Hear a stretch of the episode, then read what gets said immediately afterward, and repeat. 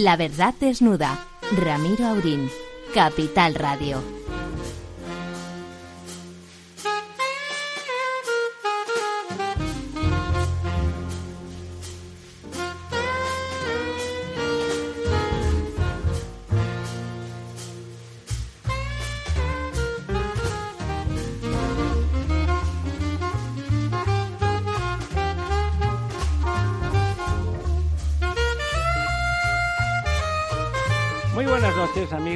Amigas, amigas, amigos. Estamos aquí de vuelta a desnudar la verdad con nuestro profesor Tamames, don Ramón. ¿Cómo andamos? Muy buenas noches, pues, pues Madrid empieza a ver una cierta psicosis porque efectivamente las, las noticias son tremendas del número de contagios, de la posibilidad de confinamiento de por lo menos el, el puente el puente de, de, de Vallecas. de Vallecas y el barrio de Usera y luego pues que hay algunos hospitales que están llegando al nivel casi de saturación de las UCIs. O sea que eh, está la cosa problemática y además hay un cierto desasosiego en los mandos, en, en el gobierno de la comunidad. El viceconsejero de Sanidad hoy hablaba y parecía que no estaba muy enterada la presidenta. O sea que eh, estamos en un momento de indecisiones porque la oleada, la segunda oleada, ha comenzado y es fuerte. Sí, parece que la virulencia es menor, pero es muy, muy, muy sí. abundante. O sea, niega todo lo que se había hecho. La famosa encuesta que hicieron era mala, de solemnidad, ya lo aparentaba por las cantidades estadísticas. Ahora nos dirán que estaba justificada y tal. El señor Simón, que no es el del vino, eh, decía que iba, que había, que salían en aquella encuesta maravillosa eh, 15% de asintomáticos en la Comunidad de Madrid con decenas de miles de, de PCRs hechas, eh, sale del 75 al 80% de asintomáticos. Por lo tanto, hay un montón de vectores por la calle, gentes que no se dan cuenta que tienen la enfermedad o que la transportan porque no son sintomáticos, no les pasa nada y hasta que por una razón o por otra eh, se les hace la prueba no lo saben y por lo tanto contagian. Eh, por lo tanto hay una situación adicional, además de bueno cierta posible incivilidad de una parte de la ciudadanía hay que tener en cuenta que ese 80-75% de asintomáticos, hasta que no se hace la prueba, no tiene ningún síntoma, por lo tanto no se siente enfermo y contamina. Por lo tanto, la situación es objetivamente compleja, ¿no? Objetivamente compleja. Y además, en mi caso, me reviven las fábulas de La Fontaine, el célebre poeta francés, eh, cultivador de, oso, de sopo, de sopo continuador sí. de sopo, la cigarra y la hormiga y decía en español, traduciéndolo del francés, la cigarra, habiendo cantado todo el verano, al llegar el otoño se, se encontró desprovista. Y efectivamente aquí ha habido muchas vacaciones y no se han resuelto problemas que podrían haberse planteado seriamente.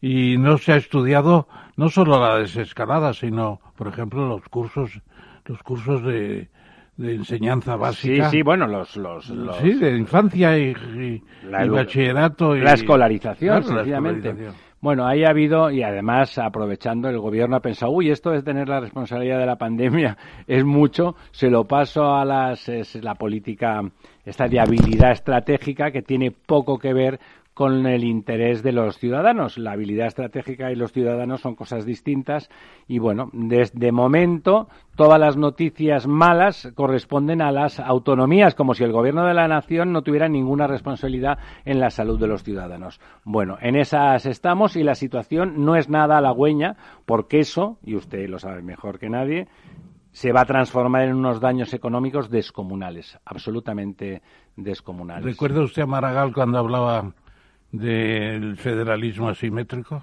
Si ahora todo, todo es asimétrico. Pues ahora es asimétrico, porque hay una gran expansión de las comunidades autónomas para echarles el muerto. Para, exactamente, es una asimetría cadavérica. Cadavérica. ¿no? No, hay, hay, una sensación un poco lamentable de que es que de lo único que se trata es de haber, no de que a ver quién asume la responsabilidad con la voluntad de resolver los problemas, sino de a ver quién se carga el muerto, o los muertos en este caso, porque la verdad es que este fin de semana ya el tema ha sido más que preocupante. Déjeme, don Ramón, que salude a nuestro querido don Lorenzo Dávila. Don Lorenzo, ¿lo tengo a usted ahí al otro lado del aparato? Sí, aquí estoy, don Ramiro. Justamente. Muy buenas noches, muy buenas noches profesor. Hola, querido Lorenzo. Eh, justamente, don Lorenzo no está hoy con nosotros, no porque esté de viaje, como en otras ocasiones, sino porque ha, ha estado en contacto con algunas personas eh, contagiadas y hasta que no se haga la PCR mañana, ¿verdad, don Lorenzo? Pues resulta Así que, es. lógicamente, por sentido de la responsabilidad, está confinado en su casa, eh, con su, con su familia.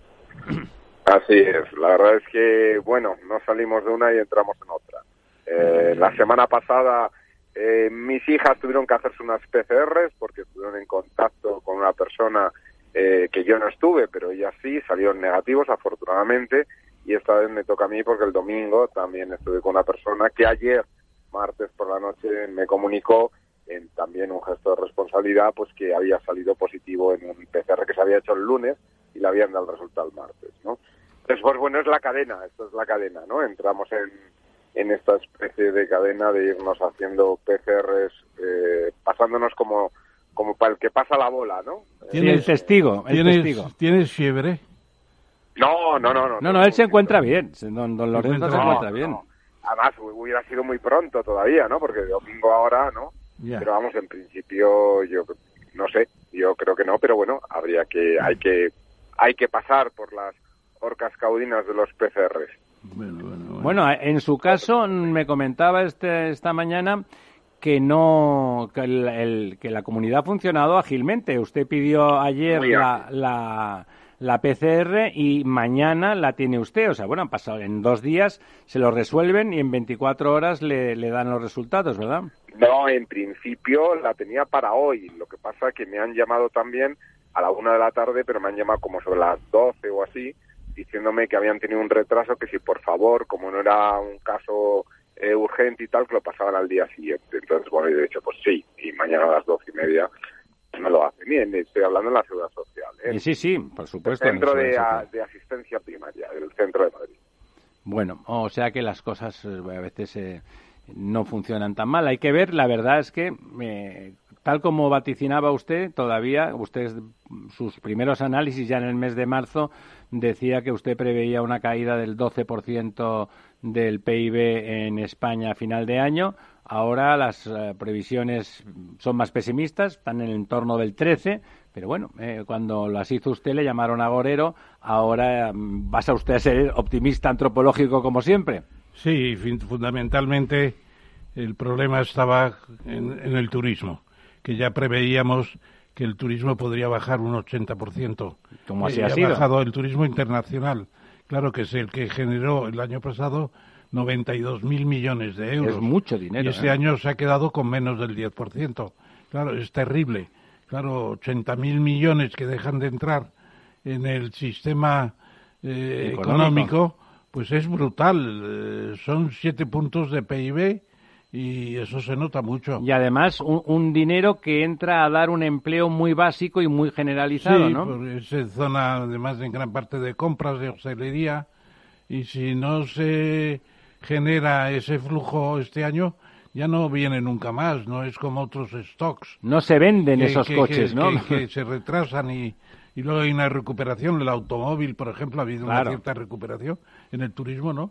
Además, nos han puesto en la picota los países hermanos de Europa y nos han hecho la santa. Bueno, la santa verdad es que tenemos unos datos como para ponernos Sí. en la picota, ¿no? Sí, sí, sí, tremendo.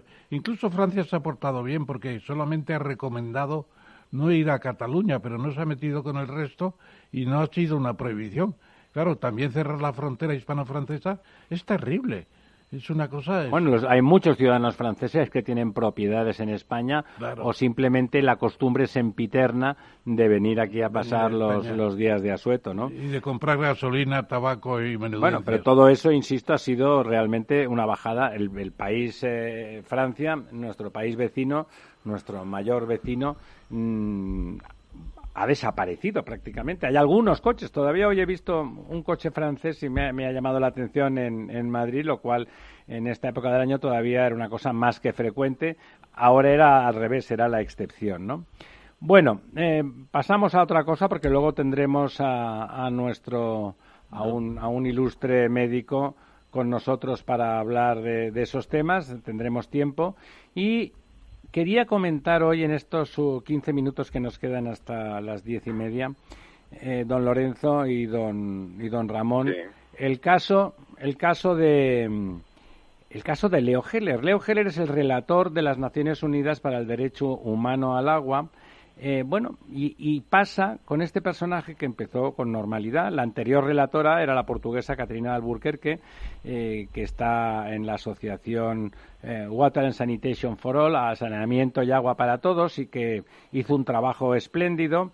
El señor Leo Heller empezó, digamos, normal, Después quedó en la burbuja, hay una burbuja de activistas que comparan los países civilizados con los países emergentes. En, los países europeos en particular, como todo el mundo sabe, el derecho al agua está más que garantizado. Tenemos agua en todos los días del año, eh, a todas horas, directamente. Es una cosa milagrosa, pero ya es así de forma normal, natural, ¿no? Y en particular en España, como a veces nos ha contado don Lorenzo, mejor que en otros países con más agua, como por ejemplo Irlanda, pues aquí ese derecho, ese servicio se presta a unos precios muy bajos, de los más bajos de Europa, a pesar de que somos uno de los países con más problemas hídricos de, Europa.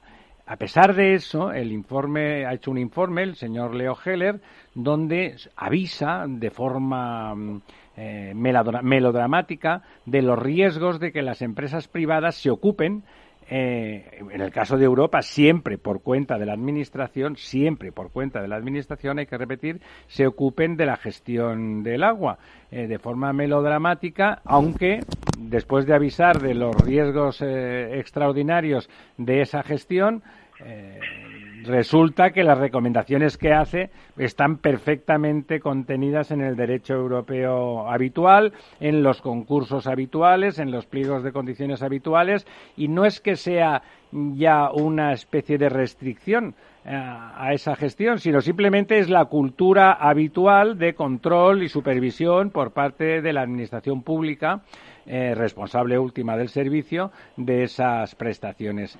Eh, bueno, eso en el marco, y ahí donde quiero, don Ramón, también comentarle y que a ver qué opinan ustedes. Eh, Saben ustedes que hay enemigos de Naciones Unidas, hay algunos presidentes norteamericanos, particularmente el señor Trump, se ha manifestado muchas veces enemigo de las Naciones Unidas, enemigo de las organizaciones multilaterales, porque dice que no tienen en cuenta a los países eh, occidentales y al suyo en particular. Eh, lo cierto es que leyendo informes como el del señor Leo Heller, eh, eso de golpe toma sentido. ¿No, ¿No le parece que deberían de tener mucho cuidado eh, determinados activistas que, fomentan una imagen demoníaca y catastrofista del primer mundo y de las empresas privadas porque potencian y dan argumentos a aquellos que quieren acabar con Naciones Unidas? Bueno, efectivamente yo creo que es una especie de sesgo ideológico el que hay, muy importante. Y son gente que piensa que lo que se refiere al consumo público, la demanda pública, el agua es un caso, es, es un bien escaso, ya es un bien, ya no es un bien libre como se decía en los libros de economía hace 50 años, el aire y el agua. Eh, el agua ya no. de ello prácticamente sin pagar nada. Ahora son bienes cada vez más escasos porque además se exige una calidad. Y entonces yo creo que no se tiene en cuenta lo que es la cooperación pública-privada que funciona en todos los países de organización de mercado, de mercado libre, más o menos libre, claro, y eh, se desprecia lo que puede ser un margen mucho más amplio de eficacia, que es hacer las cosas, de eficiencia, que es hacerlas bien, de prestigio en los buenos servicios y de muchos años de haber aprendido el oficio, por así decirlo, porque en España tenemos compañías privadas de aguas con más de un centenar de años de vida y de existencia. También tenemos buenas eh, buenos ejemplos de, de actividad pública, de gestión pública, como el canal de Isabel, que tiene sus otros problemas, no, no precisamente en relación con el público y con el agua, ha tenido problemas de corrupción muy importantes en una determinada fase, pero funciona muy bien. Además tiene eh, pero ha tenido problemas don Ramón justamente por su vinculación pública y su dependencia de los ahí políticos. Ahí está la cosa también, lo iba a decir ahora precisamente.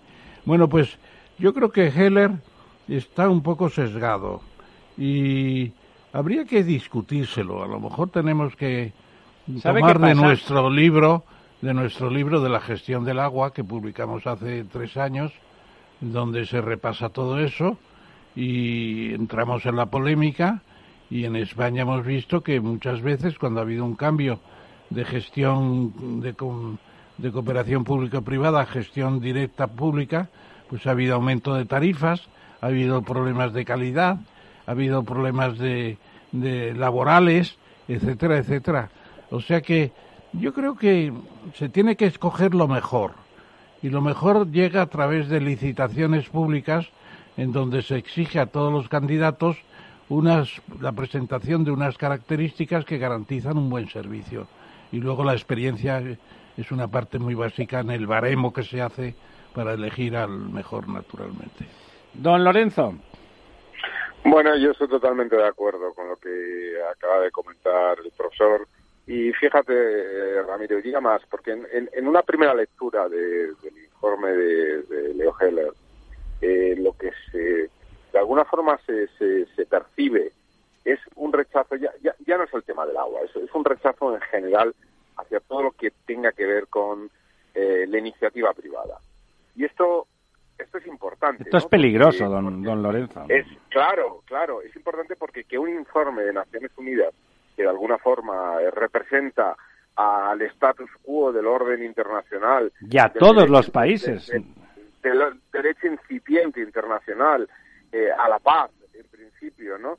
Pues eh, se, se, escribe un informe con un sesgo tan, tan ideológico, donde se está atacando directamente esa iniciativa privada, gestión privada, a la eficiencia, bajo otros criterios o parámetros de tipo más ideológico, pues, pues resulta un tanto eh, preocupante, ¿no?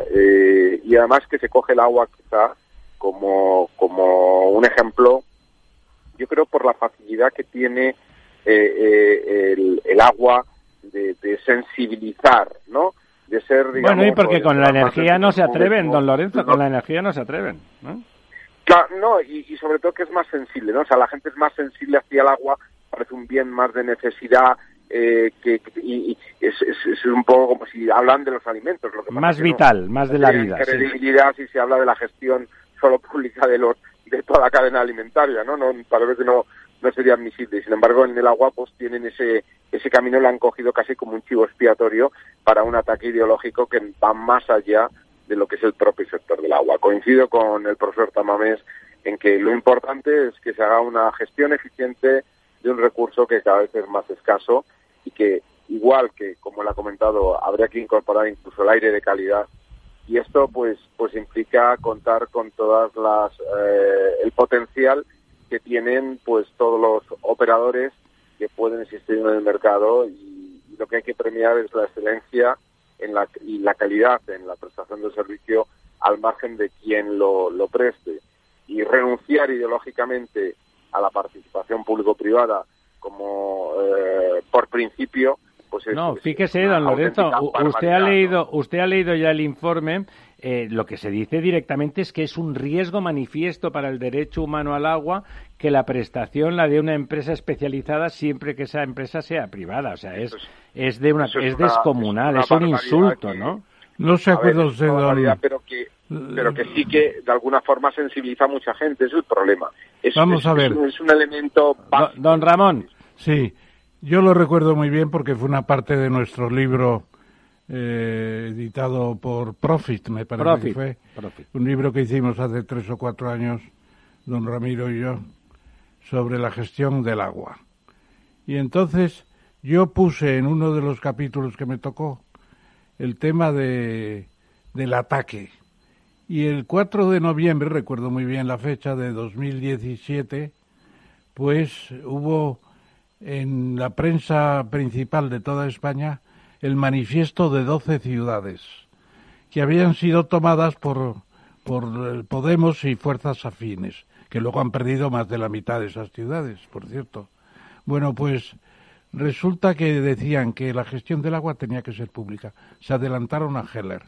no, es, que, es que están influidos. Heller, Heller influye en ellos. No, no, al revés. Ellos influyen en Heller. Bueno, ah, se adelantaron a Heller y evidentemente lo pusieron como un dogma de fe. Exactamente. No fue, no fue un criterio eh, razonado, reflexivo de la experiencia.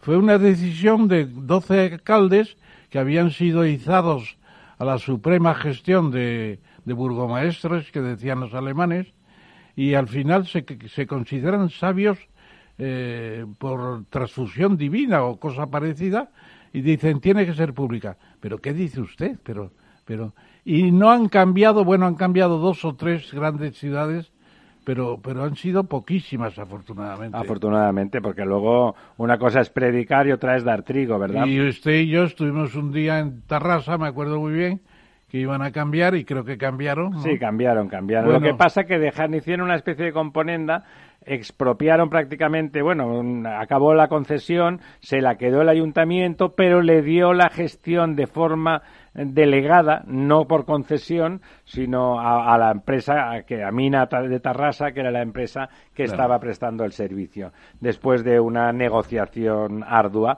digamos que la ciudad no quedó perjudicada porque los gestores efectivos eran los mismos. ¿Y cómo fue Valladolid?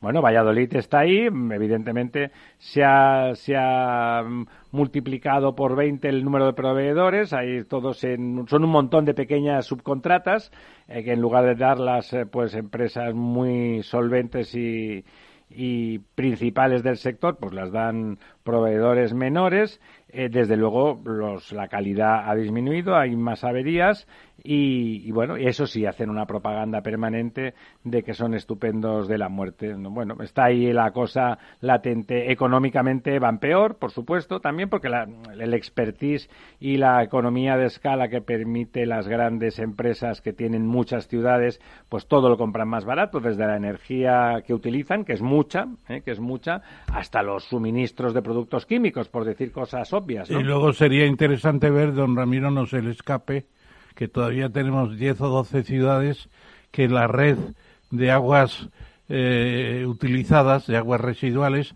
está en malas condiciones, que nos ha denunciado la Unión Europea y tenemos que pagar todos los días. Efectivamente. No, sé qué cifra todos los días. 150.000 euros eran a diario eh, están mejorando eso en Andalucía, que estaba el grueso de las ciudades con problemas, están mejorando las marchas forzadas, pero todavía estamos pagando. la mayoría serían de gestión pública, seguro. Sí, casi todas eran, bueno, es que eh, fundamentalmente no estaban los recursos, no estaban en condiciones eh, de cumplir la normativa europea, simplemente. Claro, claro, porque la gente piensa que esto del agua es muy sencillo, es un depósito, se da el grifo. No, el agua, el agua sucia hay que depurarla. Hay que depurarla, hay que analizarla y luego las aguas residuales hay que recuperarlas en parte, claro, hay que dejarlas luego ya eh, eh, hacer compost, hacer toda clase de cosas. Hay que hacer una serie de cosas que son complejas y fantásticas.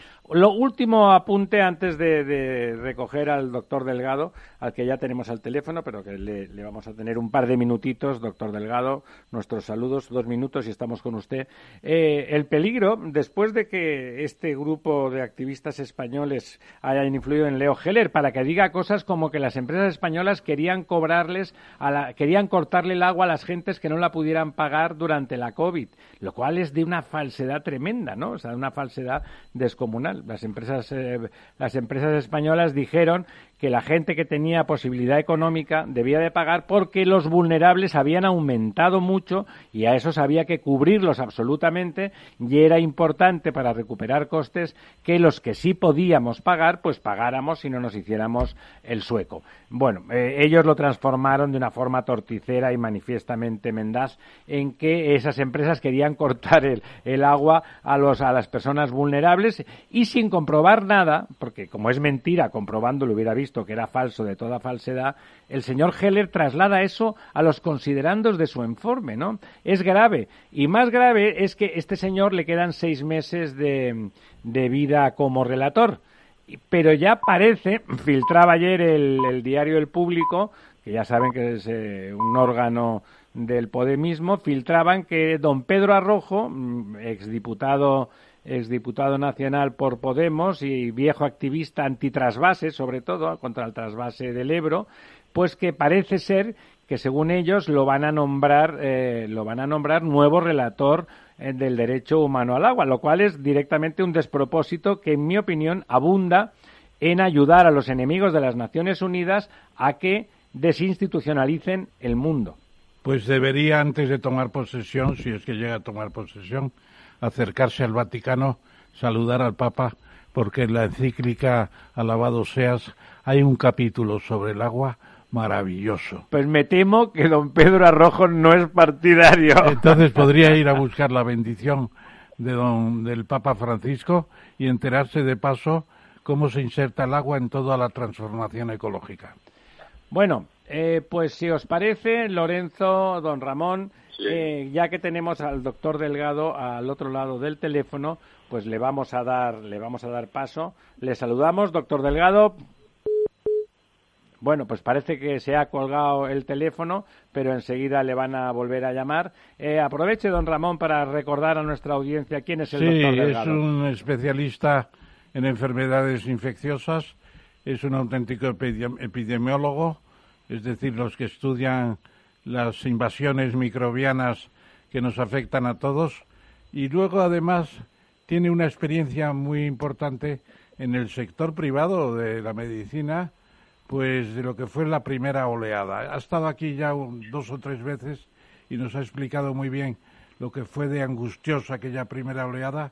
Y lo primero que tendríamos que preguntarle si ya nos escucha es ya nos escucha. cómo está entrando la segunda oleada don Ernesto bueno, hola, muy buenas noches. Eh, un placer estar con todos vosotros y agradezco la confianza, el privilegio de estar con tan excelentes profesionales y comunicadores y saludar a, toda la audiencia.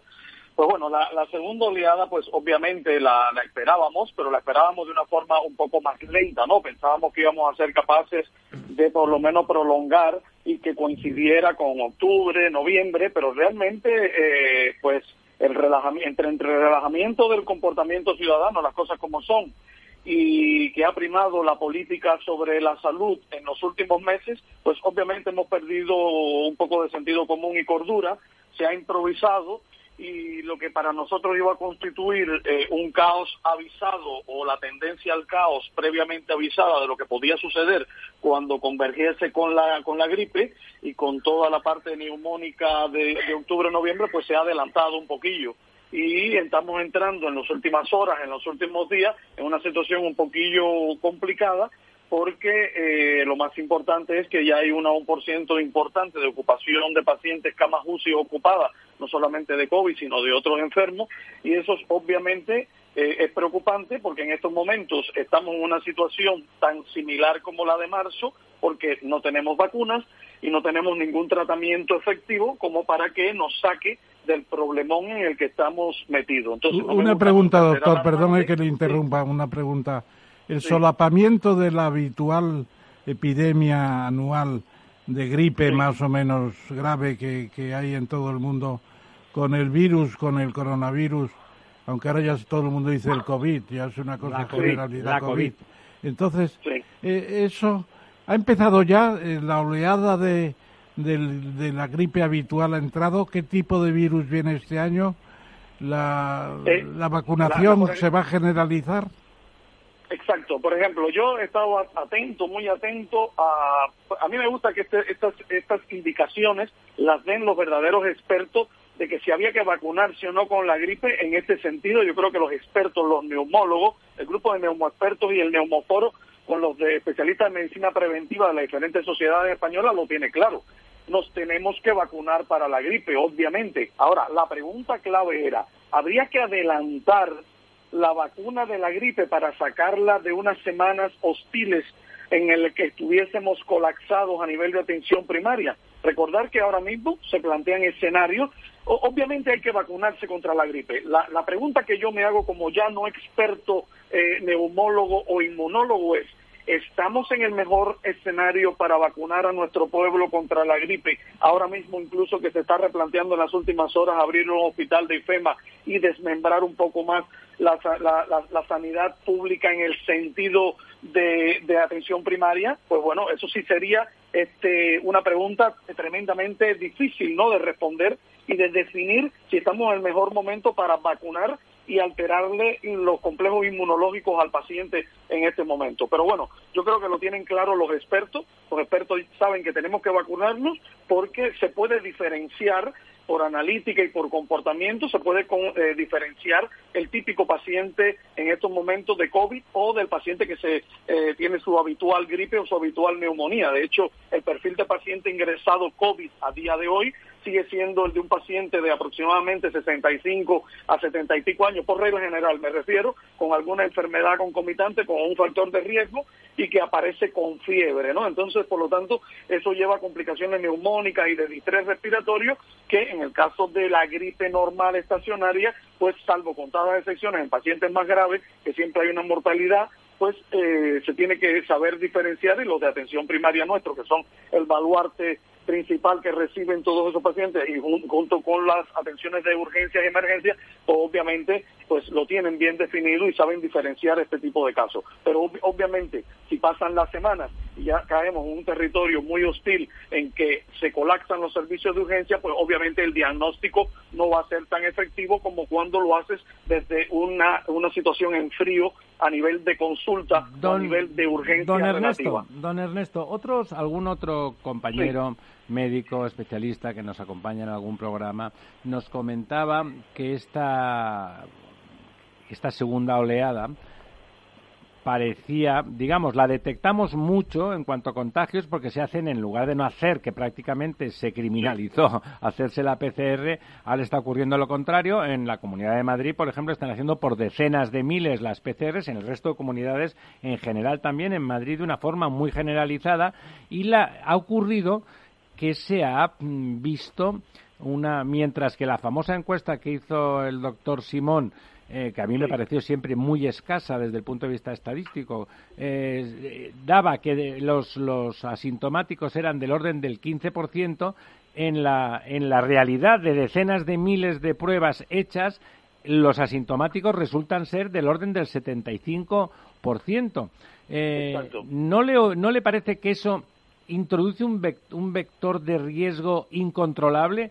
Personas que no sienten que no tienen ningún tipo de síntoma, que se sienten estupendamente y, si no es por casualidad o porque alguien en su entorno sí ha enfermado o porque la empresa decide que lo va a hacer de forma sistemática, no se dan cuenta de que son un factor de transmisión. No, no, ahí te doy la razón y estoy totalmente de acuerdo contigo porque pasa una cosa, hay un análisis en Reino Unido que fue contundente en el sentido de la propagación, de que estudió la propagación no solamente en, Estados Unidos y en Europa a nivel de Reino Unido, y lo dejó categóricamente demostrado. Confirmaron que la transmisión a partir de infecciones, de infecciones presintomáticas era elevado, es decir, había un 40, 41, 42% de los casos eh, que tenían presíntomas y que principalmente ocurrían en una ventana, por ejemplo, que en un tiempo que va entre dos y tres días antes y entre dos y tres días después de la aparición de los síntomas. Entonces, imagínate si a esas personas no le hacemos una PCR o no tienen la posibilidad de la PCR masiva para detectarle en el momento en el que tienen alta carga viral y una posibilidad de contagio. Es decir, Aquí, aquí la situación que tenemos es la misma que teníamos en marzo. Nosotros necesitamos, está claro que la única forma de ganarle al virus y declarar fin de la pandemia y hacer como hacen los deportistas de alto rendimiento, poner una bandera y declarar un territorio ya conquistado, es necesitamos una inmunidad de rebaño. Eso lo sabemos. Lo que sucede es, el concepto de la inmunidad de rebaño a nivel epidemiológico es muy simple desde que yo estudiaba medicina. Es muy simple, pero muy difícil de conseguir. Claro, es cantidad. decir, ¿eh? Que es cantidad. Necesitamos eh, un porcentaje muy alto de la población que se haya contagiado, claro. Necesitamos un porcentaje que va de, el real, el científico hablo, no el de para publicarlo en redes, en Twitter y por ahí. Es, nosotros necesitamos epidemiológicamente un porcentaje de 60-70% de, de pacientes ya curados, de pacientes que hayan empezado la enfermedad. Ahora, ¿qué es lo que sucede? Que que dejar que todo el mundo se contagie para lograr una inmunidad de rebaño que va en el orden de los 60-70% es un riesgo enorme, porque eso significa que va a haber muerte y colapso muchos muertos. solamente, claro. muchos muertos. Va a haber muchos muertos y colapso sanitario, pero no solamente por los pacientes COVID, sino que esos pacientes COVID eh, eh, eh, que están muy malitos, pues van a impedir que, la, que, los pacientes no COVID y los pacientes oncológicos que necesiten ingreso y tratamiento, pues también se van a ver afectados en esta dinámica. Se van a quedar sin lugar hospitalario, se van a quedar sin servicio. Se nos van a empezar a morir ese tipo de pacientes. Ese estudio está más o menos calculado y fijaos si es un caos el que tenemos con 51 mil pacientes, eh, eh, personas muertas, fallecidas, pues imagínate tú que esa idea más o menos de que si se deja a nivel de España con 47 millones de personas, estamos hablando de aproximadamente 400 mil muertos. Claro, eso es, una barbaridad. Don, don Ernesto, una, pregunta. Nos decían también otros médicos que esta oleada parecía que tenía una mortalidad más baja. Eh, ¿A usted le parece que eso es cierto? A mí me parece que es cierto, sí, sí, sí. Tiene una mortalidad más baja, pero también pasa una cosa. Eh, la mortalidad, siempre cuando hablamos de mortalidad tenemos que ver las mortalidades por grupos etarios, ¿no? ¿Por qué? Porque eh, recordar que se nos murieron muchos viejecillos en la primera oleada y se fueron afectando eh, un grupo etario de mayor de 65, 70, 80 y 90 años. Entonces ahora después de toda esta historia del, después del desconfinamiento, la mayoría de las personas en lo que no han primado un, comportamiento adecuado son en los jóvenes que tenían avidez por regla general o los no tan jóvenes que tenían avidez por regla general de ir a disfrutar de la vida. Oye, lo normal, la socialización que tenemos todos y que nos han enseñado a lo largo de la vida, ¿no? Entonces, eh, ¿qué es lo que sucede? Que esos pacientes son los que se han eh, infectado con mayor rapidez y en mayor número. Pero ¿qué es lo que sucede? Que ahora lo que estamos viendo es que después de todas esas vacaciones, después de todas esas infecciones, pues obviamente empiezan la transmisión de toda esa carga viral cuando han retornado a hogares, a casa, cuando se han incorporado a trabajar, todo. Entonces, ahora vienen unos días en que se van a empezar a enfermar y que ya se están enfermando los pacientes que tienen riesgo. Claro, los auténticos, los, los que de verdad pueden morir. Don Lorenzo. Exacto. Sí, Sí, buenas noches, doctor Delgado. A mí me gustaría preguntar, y un poco eh, a colación de lo que está comentando de, bueno, la inmunidad de rebaño, el tema que está empezando a surgir cada vez más de las reinfecciones. Eh, porque si existen esas reinfecciones, eh, estamos ante una ante un virus donde la vacuna está bien entredicha, al menos conceptualmente. Eh, punto uno. Y punto dos, eh, estas reinfecciones, ya ha habido casos en España que han sido incluso más graves que la infección primaria. Eh, lo, cual hay una cierta contradicción, porque incluso en caso de una reinfección, pues parece que, debería haber alguna línea de defensa, ¿no? De la infección primaria. Eh, ¿qué, qué, me puede decir sobre esto? esto a ver, a, mí, a mí me preocupa, a mí me preocupa eso. Por el, por el momento, por suerte, son casos aislados, son casos raros y que tienen de cabeza a todos los investigadores, inmunólogos, biólogos, etcétera, ¿de acuerdo? Eh, normalmente estamos acostumbrados a recordar que venimos de, de, unas vacunaciones excelentes a nivel viral, en que, por ejemplo, en males, pestes que ha habido a lo largo de la humanidad, como la toferina, la varicela, pues con una vacuna está protegido 20 años, la varicela de por vida, eh, bueno, en fin, estamos bien acostumbrados a que cuando nos ponen una vacuna de hepatitis, todo, pues nosotros nos sentimos verdaderamente protegidos todo lo que en nuestra vida hemos sido pro vacunas, ¿no? Y entonces, de momento vemos que paso una enfermedad, normalmente me debo haber curado, desarrollado anticuerpos, ya sea de, de una forma u de otra, y de momento veo que yo me puedo volver a infectar, pues eso significa eh, eh, a, qué enemigo nos estamos enfrentando. Primero, una situación de, de mutación cambiaría esa historia. Todo parece que no, todo parece que es la complejidad de la interpretación del virus en determinados individuos, pero eso siempre va a haber, eh, va, a haber va a pasar. Excepciones. ¿Quiere decir usted, doctor Delgado, que estamos hablando de excepciones, que las reinfecciones son eh, eh, excepciones que seguramente han existido en todos los procesos infecciosos. Exacto. Lo que pasa es que por primera vez en la vida, recordar que en estos momentos tenemos este, una situación diferente mundial en el que somos todos adictos a la información en Internet. Es una guerra cibernética, política, ideológica, que todos estamos inmersos en ella y estamos recibiendo todo día a día a día numerosas informaciones. Entonces, ¿qué es lo que sucede? Nos enteramos cuando antes nos enterábamos que alguien en un país lejano hacía una reacción adversa a una vacuna. Nunca en la vida. nunca. No, doctor, no tan lejano. Yo, en, nivel de ¿Eh? prensa, eh, he leído en Burgos hay un caso y cuatro en Cataluña. Claro, pero cuando analizamos de cuántos pacientes se han infectado en España y lo pasamos a un por ciento matemático estadístico, es algo eh, tremendamente infrecuente. Claro. ¿De acuerdo? Entonces, yo no creo que haya que ser alarmante, yo creo que ya hay personas, eh, científicos, estudiosos eh, eh, en el tema, mirando a ver si hay un cambio proteínico, si hay un fragmento genético que se está modificando para que se pueda desarrollar, y yo creo que yo creo que eso no va a hacer que se modifique esas reinfecciones, yo creo que no van a hacer que se modifiquen las, eh, los proyectos de las vacunas. Más a mí me preocupa, ¿sabes? Más a mí me preocupa todos los pacientes que se han enfermado, todos los pacientes que se van curando, eh, las secuelas con las que van quedando, ¿de acuerdo? Porque eso sí lo estamos viendo y esas secuelas son verdaderamente invalidantes en cuanto a calidad de vida y de nuevo recuperar a ¿Cuáles son e-, cuáles son esas secuelas, doctor? ¿Cuáles son esas pues, secuelas? Pues, mira, son de eh, variopintas porque lo mismo son secuelas neurológicas, que son secuelas respiratorias, que son secuelas cardiovasculares, pero yo te voy a hablar de las que fundamentalmente yo veo más en la consulta que yo tengo de,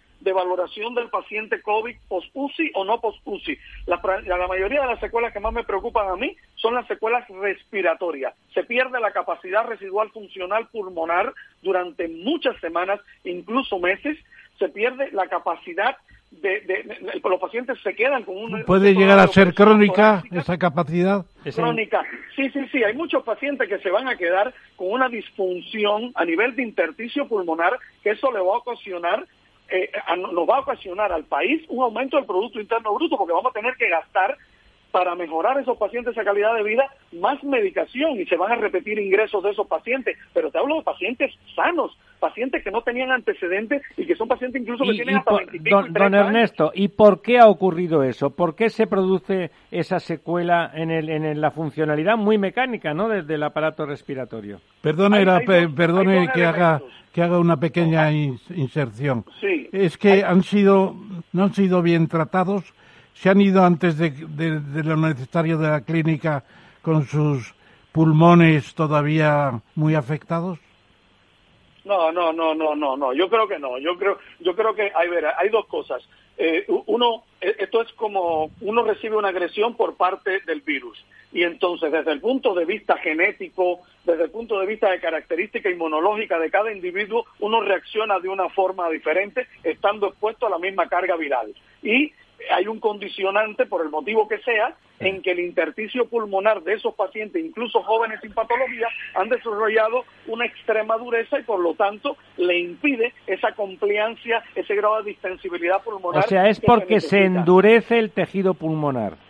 Exacto, el tejido pulmonar que normalmente nos permite esa capacidad respiratoria, ese suspiro que tenemos todos, esa sensación de insuflar los pulmones sin que nos presionen, sin tener la, sensación de que nos lo están apretando, pues obviamente eso se pierde en algunos casos, pero no es por un mal tratamiento. Nosotros tenemos experiencia a nivel de neumología, a nivel de UCI, a nivel de, de atención preventiva a ese tipo de pacientes, porque el intersticio siempre se ha tratado muy bien por nuestra Sociedad de, Neumología eh, Española y nos ha dado las pautas al resto de los de los especialistas de cómo se tiene que tratar una enfermedad intersticial. En eso tenemos experiencia y se hacen estudios, se hacen investigaciones, hay ensayos clínicos potentísimos en Madrid, en España, durante los últimos años. Y hay especialistas de neumología que son especialistas en intersticio pulmonar. Entonces, esos especialistas nos llevan durante años transmitiendo lo que debemos hacer con los casos de fibrosis pulmonar idiopática o secundaria a una entidad. Entonces, por lo tanto, no, lo que pasa es que cada individuo desarrolla muchas veces una respuesta exagerada, una respuesta hiperinflamatoria. Recordar que en la primera semana se hablaba de la tormenta de citoquinas y en, muchos, y en muchos casos nosotros veíamos muchos pacientes jóvenes, incluso embarazadas, que desarrollaban neumonías y desarrollaban estados de estrés respiratorio con una insuficiencia respiratoria que quemaban etapas que normalmente eso lo hemos visto en la UCI en 6 horas, 8 horas, 12 horas y quizás en día y no lo hacían en 2 horas, 2 horas y media y 3 y de ahí la alta mortalidad y el colapso de la primera ola. Don Ernesto, una, antes de que no se nos haga muy tarde, un tema que quiero que toquemos con un poco de calma. Eh, bueno, al hilo, al hilo del pequeño parón que hubo en Oxford con, con, la, con su vacuna, bueno, parón lógico porque los procedimientos científicos cuando detectan prueba y error y detectan un problema, pues hay que parar, hay que repensar, es decir, lo que pasó no es nada raro, es una cosa normal, simplemente como estamos ávidos de tener esa solución, esa vacuna, y en particular para los españoles la de Oxford era la que de alguna forma tenemos más cerca o de las que tenemos más cerca, eh, ha surgido un poco el temor de que después de la euforia de que nos íbamos a saltar en lugar de cuatro o cinco años, como son todas las vacunas, lo íbamos a tener en apenas uno, ¿cómo está el estado de la cuestión en, las vacunas en el mundo? ¿Hasta qué punto esas vacunas chinas, que ya parece que están cuasi operativas pueden ser lo pueden ser para nosotros en nuestras condiciones, podemos recibirlas desde el punto de vista de la fabricación y en el conjunto de todas las operaciones para conseguir esas vacunas. Eh, podemos ser optimistas. ¿Cuál es el momento procesal en que lógicamente debería de, deberíamos de pensar que sí, sensatamente vamos a disponer de esa vacuna? Yo creo, yo creo en los últimos días, en las últimas semanas, en estos últimos meses, he revisado mucho el tema de las vacunas, porque es un tema interesante, porque yo creo que ahí va a estar la respuesta y, el no sacrificar tantas muertes ni tanto de nuestros compatriotas, incluso nosotros mismos, eh, para establecer la inmunidad de rebaño. Yo creo que sin duda la vacuna hay que tener fe en que la vamos a tener. Yo creo que una vacuna, para ser realista, una vacuna objetiva que sea segura, que sea eficaz, que esté probada. Y estoy seguro que el Ministerio de Sanidad español y la Agencia Española del Medicamento, la Agencia Europea, no nos va a dejar entrar ninguna vacuna que no cumpla con las condiciones y características de seguridad para todos nosotros, incluso para nosotros mismos los no, Eso, está claro, si el tema es si eh, conseguimos una que funcione, simplemente. Exacto, yo creo que lo, han dicho bien claramente. al, al, inicio, los principales expertos en vacunas eran de las 150 líneas de investigación, iban a llegar a su final seis, y de esas seis iban a servir tres. Fíjate cómo ha cambiado la historia moderna, que era una de las más potentes y una de las que ya yo más me fiaba porque eh, conozco este laboratorio y conozco este, la parte de, de la investigación de Oxford, pues ahora mismo incluso hasta la bursatilidad de sus acciones han caído y no es la primera opción para España, la primera opción para España ahora incluso eh, puede que sea la, la, última de la, la, española Sendal, ¿no? Ah. Que producirá para toda la Unión Europea eh, a través de Novamax y empieza su fase 3 en octubre de ahora, ahora en octubre de este año, y quizás la tengamos para 2021. Todo parece indicar que en el Cuando, Doctor, doctor, doctor, con 2021 son 12 meses. Cuando dice usted 2021 es hablamos de primavera, verano... Segundo trimestre, segundo trimestre, segundo trimestre, porque es el año, eh, como decir, el año fiscal, el año seguro en la que se van a poder probar la tercera y la cuarta fase para ya eh, administrarla de, de, una forma ya masiva a todo. Así que yo calculo, yo calculo que no tendremos una vacuna eficaz. Ojalá que me equivoque. Yo soy el primero que quiero que llegue la vacuna porque es la única forma de frenar la, la pandemia. que quieres que te diga? Pero este, yo creo que no vamos a tener ninguna vacuna seria en la que ya se empiece a vacunar a nuestra población hasta a partir del segundo trimestre, del segundo o tercer trimestre. Primavera, primavera, verano, Primavera, de, verano, de 2021. primavera, verano del 2021, sí. Siga usted estudiando, cuídenos. Eh, Lorenzo, ¿alguna última pregunta para el doctor?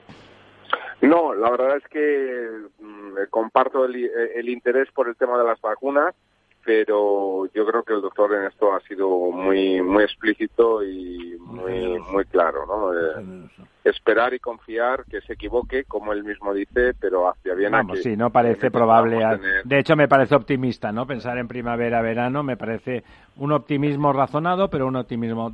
Don Ernesto, pues muchísimas gracias, como siempre. un- Le llamaremos en breve. En un par de semanas le volveremos a consultar a ver cómo, cómo evoluciona. Esperemos que no sea Muchísimas trágicamente gracias, como apunta. Muchísimas gracias a todos, ha sido un placer y siempre disfruto con, con vosotros. Y nosotros Muchos con saludos, Muchas muchos gracias. La verdad desnuda. Capital Radio. Los datos son el petróleo de nuestro tiempo. ¿Quieres saber cómo el Big Data está cambiando nuestras empresas y nuestras vidas?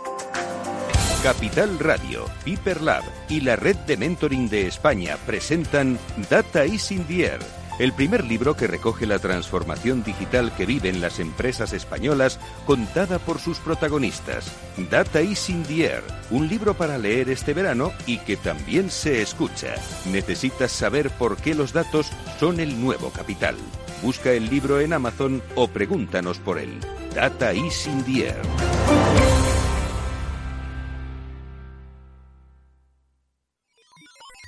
Los robots escuchamos Capital Radio. Es la radio más innovadora. Oímos a Saragot, con Luis Vicente Muñoz. Ahí le has dado. Esto es Capital Radio. Di que nos escuchas. La verdad desnuda. Con Ramiro Aurín. Bueno, pues aquí estamos de nuevo, de vuelta. Hoy nos acompaña otro conocido, no solamente nuestro, sino de todos ustedes, una persona eh, bien conocida por su perfil público y privado, don Guillermo de la Dehesa. Don Guillermo, muchísimas gracias por estar con nosotros. Buenas noches. Buenas noches, encantado. Eh, ahora nos hará el perfil de, bueno, de alguien conocido como, como él, colega de don Ramón como técnico comercial del Estado, que ya saben ustedes, porque don Ramón nos lo recuerda permanentemente, son la mejor estirpe de los funcionarios españoles. Sí, yo me lo había quitado de las de las tarjetas de visita, lo de Pero se lo ha vuelto a poner, ¿verdad? Me lo he vuelto a poner porque me lo han exigido mis compañeros. bueno, don Guillermo, muy buenas noches también. Sí, muy buenas. Eh, Por bueno, cierto, eh, Ramón, Sí, eh, he visto que has escrito 157 libros. Sí, sí, es una máquina, don Ramón. Es no, una- 157 Yo, no. No, no tantos. No. 137. Son set- 77, sí, 77. Ah, 77. Sí, sí, eh, sobra el uno delante, sí, Vale, pues yo solo 14, oye. Bueno, pues ya, está muy por bien. eso me duplicas, chica. Está muy bien. Mira, bueno, yo recuerdo al- a los oyentes que don, don Guillermo, además de técnico comercial del Estado, estuvo también como secretario de Estado de Comercio varios años. Eh, ¿Fue con el, el gobierno de Felipe González? Sí. Sí, Secretario de todavía. Estado de, eh, de Economía, de Economía. De Economía, sí, me acuerdo Con de haberte, González, sí. de haberte visitado alguna vez cuando estabas allí ya en la Castellana, me parece, ¿no? En Sí, el sí, Paseo de la. Castellana. Y luego es, además, vicepresidente del Santander, del primer banco del país, todavía, por, por unos días, porque seguramente mañana tenemos ya la partida de nacimiento de, de CaixaBankia, no sé si lo llamarán así finalmente. Sí. Y sí. luego además tiene un cordón umbilical desde hace muchos años que mantiene vivo con, con la ciencia económica, conoce a muchos grandes economistas y es presidente honorario ahora, eh, y honorario desde hace unos años, del Centro para la Investigación de la Economía y la Política de Londres, que es un organismo muy prestigioso. Entonces, Guillermo, nos has enviado tu último artículo eh, publicado, porque tú tienes mucha querencia montañesa en el diario Montañés de Santander. Y ahí tocas los temas de la peste negra, de la gripe española. Un, re- un repaso, ¿no? De las grandes Un- pandemias. ¿no? Exactamente, y llegas finalmente al COVID, que tú lo pones como masculino, el COVID, Dicen que es femenino, pero bueno. todos dicen masculino y otros femenino. Llegas al COVID-19 como las tres grandes pandemias, pero la última sí que tiene una- unas circunstancias muy diferentes, ¿no? Muy Sí, particulares. claro. Que tú, que tú nos Es la puedes- más ligera de toda la historia. Ya. ¿Y cómo, cómo ves cómo ves el desarrollo de este fenómeno en una sociedad tan interpenetrada, globalizada y tan compleja ya en su organización? Hombre, es, es que eh, cada vez más el mundo, todo el mundo viaja por todos los países, ¿no? Hay una movilidad de la población enorme, enorme. Y eso hace que cuando hay una pandemia se, se, se vaya a todos los países. Y esta ha sido la primera pandemia global de la historia. ¿eh? que eh, va a ser dura, pero que va a durar solo un año. Claro, del- Porque usted viene- comentaba en el artículo, en ese artículo que es muy interesante, he leído durante estos meses, todos hemos tenido ocasión de leer muchas historias, pero la forma en que usted lo cuenta está muy bien. El, el tema de la peste negra duró en la práctica siglos, ¿no? O sea, de una forma o de otra Sí. se alargó a lo largo de siglos y, y- y llega usted a comentar que en alguno de los siglos murieron 400 millones de personas. ¿Esa cifra es, es, es así o se ha escapado algún Sí, cero? todas, todas, está, todo está, la historia, eh, eh, no hay nada más que mirarla y se ve todas las cifras perfectamente. Que siempre se ha hecho estudios sobre todas las pestes, ¿no? La, y la mal llamada española, que también hubo una cantidad tremenda, tremenda, tremenda. ¿A usted le parece, don Guillermo, a usted le parece que esas pandemias que, que- que desde el punto de vista demográfico fueran auténticas catástrofes, o por- si no catástrofes, cataclismos, eh, eran una especie, mm, ¿cómo decirlo? De castigo divino. No, no, de regulación, de regulación demográfica, cuando la población y la situación social podía llegar a ser problemática y que quizás este control, que a pesar de todo, porque usted lo ha dicho, esta será la pandemia más ligera de la historia de la humanidad, porque la hemos Sí. contenido en su mortalidad, ¿le parece que eso podría llegar a tener consecuencias negativas en el futuro, aunque suene muy cruel? Hombre, no, porque eh, to- to- eh, to- todos, por ejemplo, el Fondo Monetario Internacional, que es eh, fundamental, pues estima que, eh, que por ejemplo, la- el área euro tiene una caída en, eh, en este año del 10%, pero el año que viene solo el 6%. ¿eh? Y así ocurre. Es decir, es decir que es- este, esto va a durar poco. Se va a empezar a recuperar la economía el año que viene. Y eso es muy importante. Por ¿eh? Eh, Funcas, que es privado, eh, dice que en el vei- 2020 eh, ca- caerá un 13%, pero bajará en el 2021. Y el déficit público y el paro. Ahí, ahí podría introducirse en la línea que decía Ramiro Aurín, el director del programa, en la línea que decía, se puede considerar que hay un planteamiento darwinista, es decir, las crisis lo que tienden es a castigar a los peor dotados, a los peores preparados. A los más enfermos. Por eso hay una selección darwinista muy criticada porque es la que conduce a mejores especies más desarrolladas, grupos, etcétera. ¿Y ¿Tú cómo lo ves? ¿Lo- ¿Se podría ver con una visión darwinista?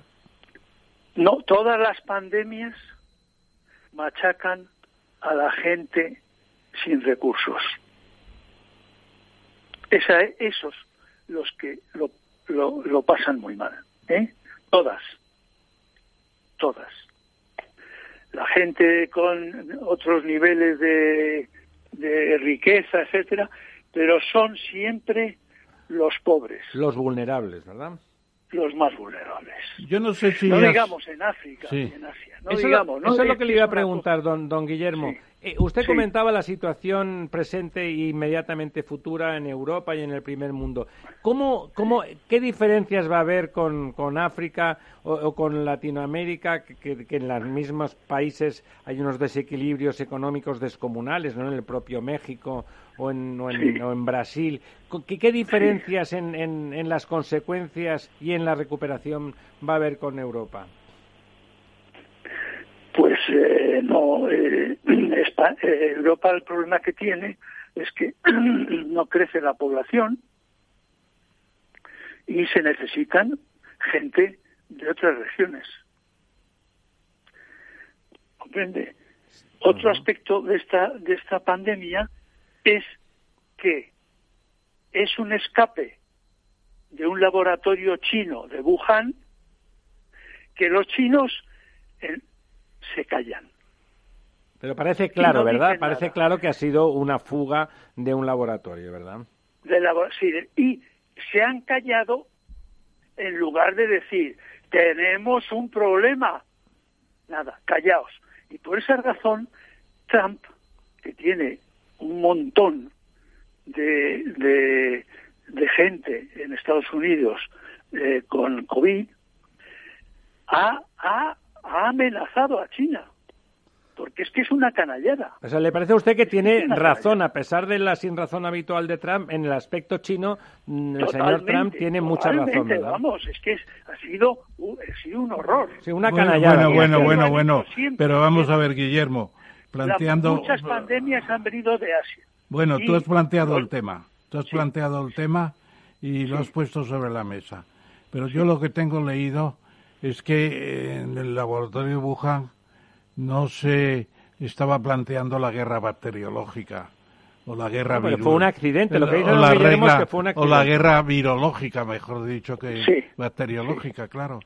Sino que eran unas cepas que habían encontrado en algunos lugares más o menos siniestros y que las estaban guardando para estudiar esas, eh, esos virus y buscar también el tratamiento para los enfermos. Es decir, no estaban planteando una guerra bacteriológica o, mejor dicho, virológica contra Trump y los Estados Unidos, sino que estaban en una misión científica. no decía eso don, don Guillermo, ¿eh? Don Guillermo lo que apuntaba es que se les escapa y no lo dicen, no avisan. Eso, eso, eso es verdad, seguramente, y acabarán diciéndolo. Bueno, un poco tarde, cuando se hayan muerto 200 millones de personas, ¿no? Don Lorenzo. Sí, eh, buenas noches, don Guillermo. A mí eh, me gustaría preguntarle, yo, yo soy optimista, eh, como don Guillermo, en cuanto a la recuperación de la economía en el año 2021, pero hay un tema que a mí me, me no me deja dormir. Y por proximidad también. ¿El gobierno de Podemos, quizá, don Lorenzo, como, como Sánchez? no, estoy hablando más a nivel internacional del tema del Reino Unido, del Brexit. El Brexit con un Boris Johnson que, que, bueno, pues parece que sigue en sus, en sus 13 en cuanto incluso eh, incumplir. A romper la baraja, ¿no? Firmado hace, hace ocho meses, ¿no? Esto puede ser un cataclismo dentro de la Unión Europea, aparte, por supuesto, en el Reino Unido, ¿no? Y además que puede abrir la, la caja de Pandora de muchos, de muchos eh, bueno, de muchos problemas eh, dentro de, Europa, me estoy refiriendo al caso de Irlanda, como de secesionismos, como Escocia, etcétera, y las implicaciones que esto puede tener y bueno en cuanto a sentar precedentes dentro de Europa. Esto, esto está ahí, ¿no? está ahí y es una amenaza latente. Va a ser fatal. El, eh, el Brexit va a ser con un coste gigantesco para el Reino Unido. Y para Europa, para Europa. Y también para Europa. Pero es que, especialmente eh, España, ¿no? Claro, es, uno de los mercados más importantes en tiene muchos sectores. Tiene unas reservas de petróleo impresionantes que, se, que eh, se, les costará mucho más caro. Todo, todo está mal, mal planteado. La City de Londres va a perder muchísimo porque muchos bancos se irán al, resto de Europa. Ya se están yendo. Es, es, sí, es que es, es una melonada. Melonada. Pero en fin, ¿qué vamos a hacer? Si Boris Johnson lo consigue, que vamos a ver si lo consigue. ¿Y cómo ves tú precisamente que cinco eh, primeros ministros se hayan pronunciado en estos días, entre ellos Tony Blair, estaba la señora May Ah, claro. también, Todos- estaba, todos en contra, me parece que estaba contra. también Sí, laboristas y y conservadores. conservadores, efectivamente. todos, todos. Bueno, y eso no hace mella en Johnson, ¿no? Hombre, claro, tiene que hacerle una mella porque es que cada vez hay más o- o- eh, obstinación en contra de lo que de lo que quiere hacer, que es una locura, porque es que se queda en nada.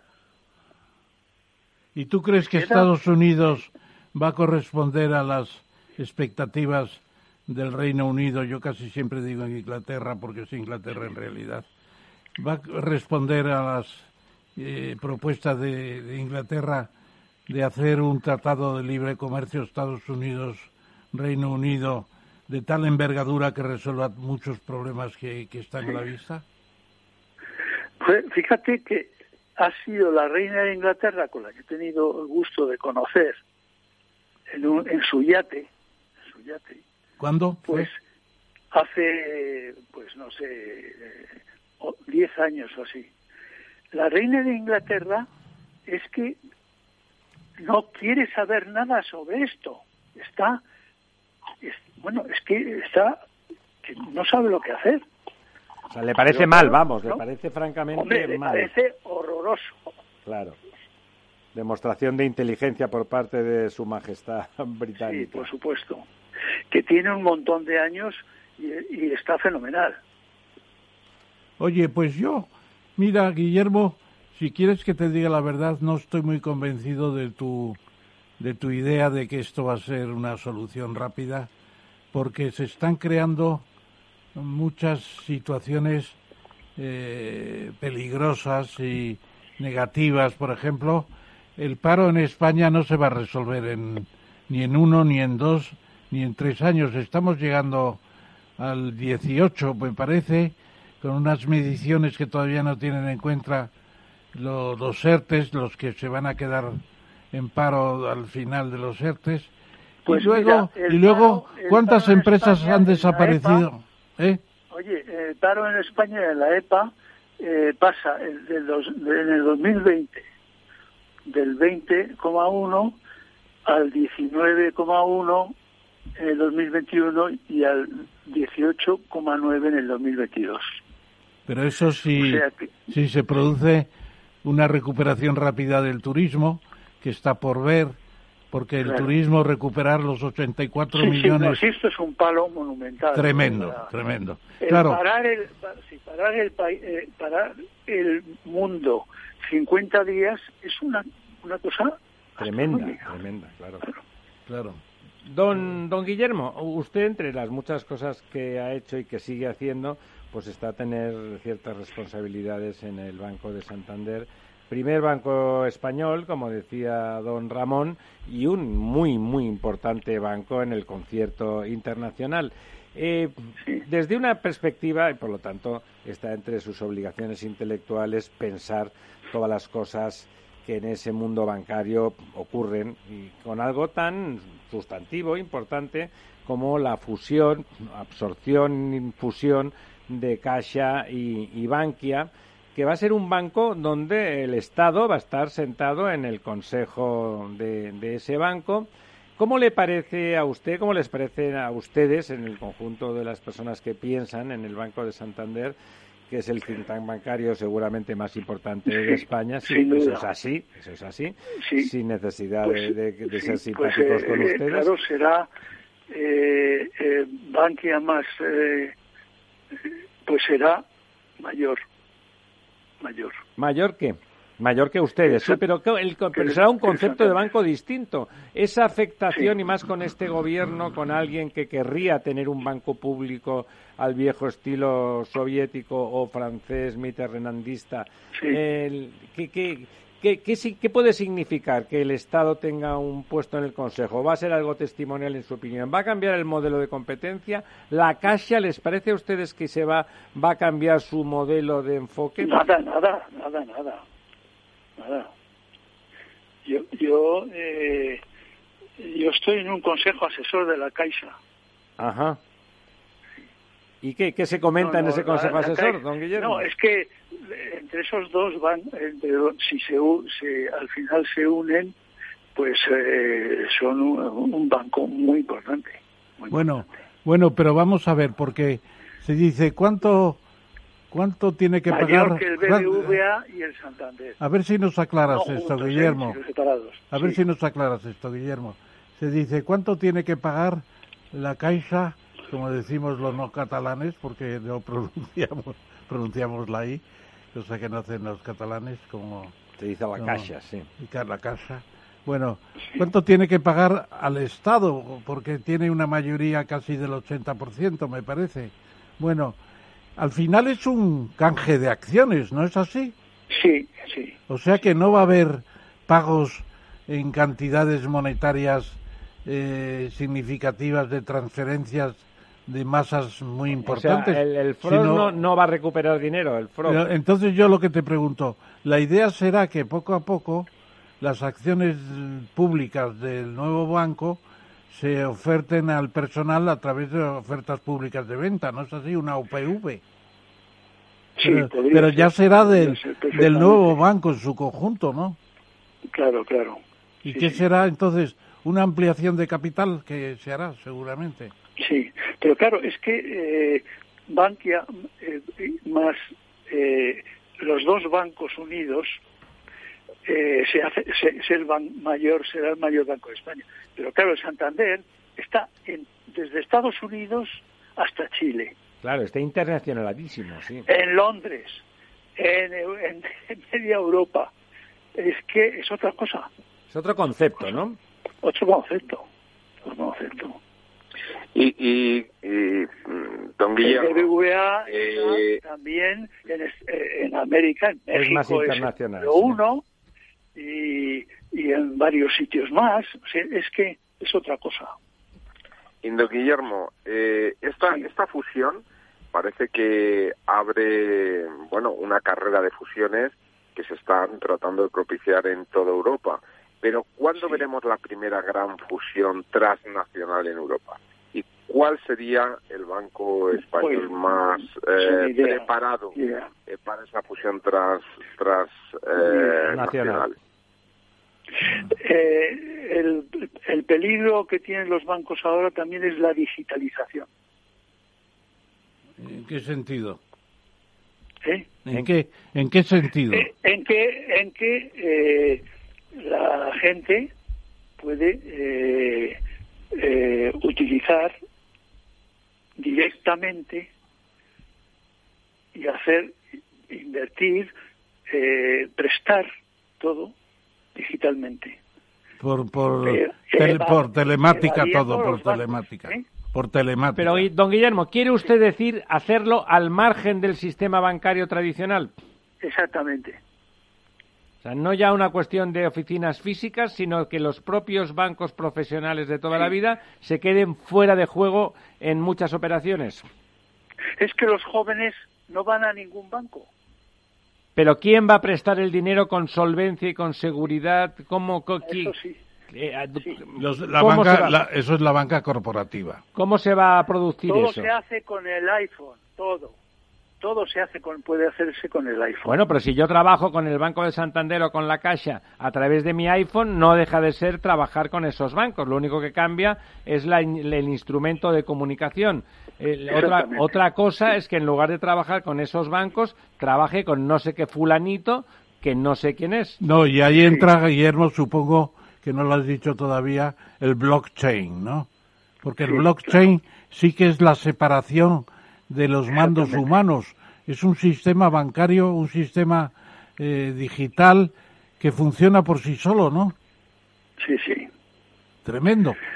Yo a mí todavía no me lo han explicado perfectamente. No, es una especie de notaría. cambia todo.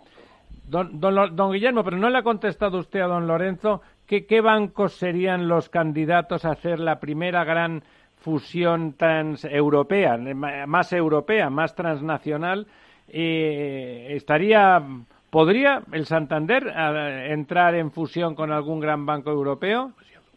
¿Serían demasiado grandes? ¿Puede haber un problema de exceso de escala? No, no, eh, la escala se va a mantener, pero digo que eh, la digitalización va a ser un, problema serio. le llama usted problema, no le llama solución. reducir los costes. Que la digitalización reduce los costes. Claro, eso es bueno, ¿no? Pues eso es bueno, sí, sí. O sea, eso no sería un problema en principio. Pero ya no hay bancos en la línea de lo que dice Ramiro. Eh, no hay bancos con los que en Europa, con los que el Santander pueda pensar en fusionarse. Sería absorber. El Deutsche Bank ha quedado muy atrás. Los bancos ingleses, el Barclays, todos esos han quedado muy atrás. Y los italianos, pues están con el pasto este de la Edad Media y poco más. O sea que realmente España es una potencia bancaria, ¿no?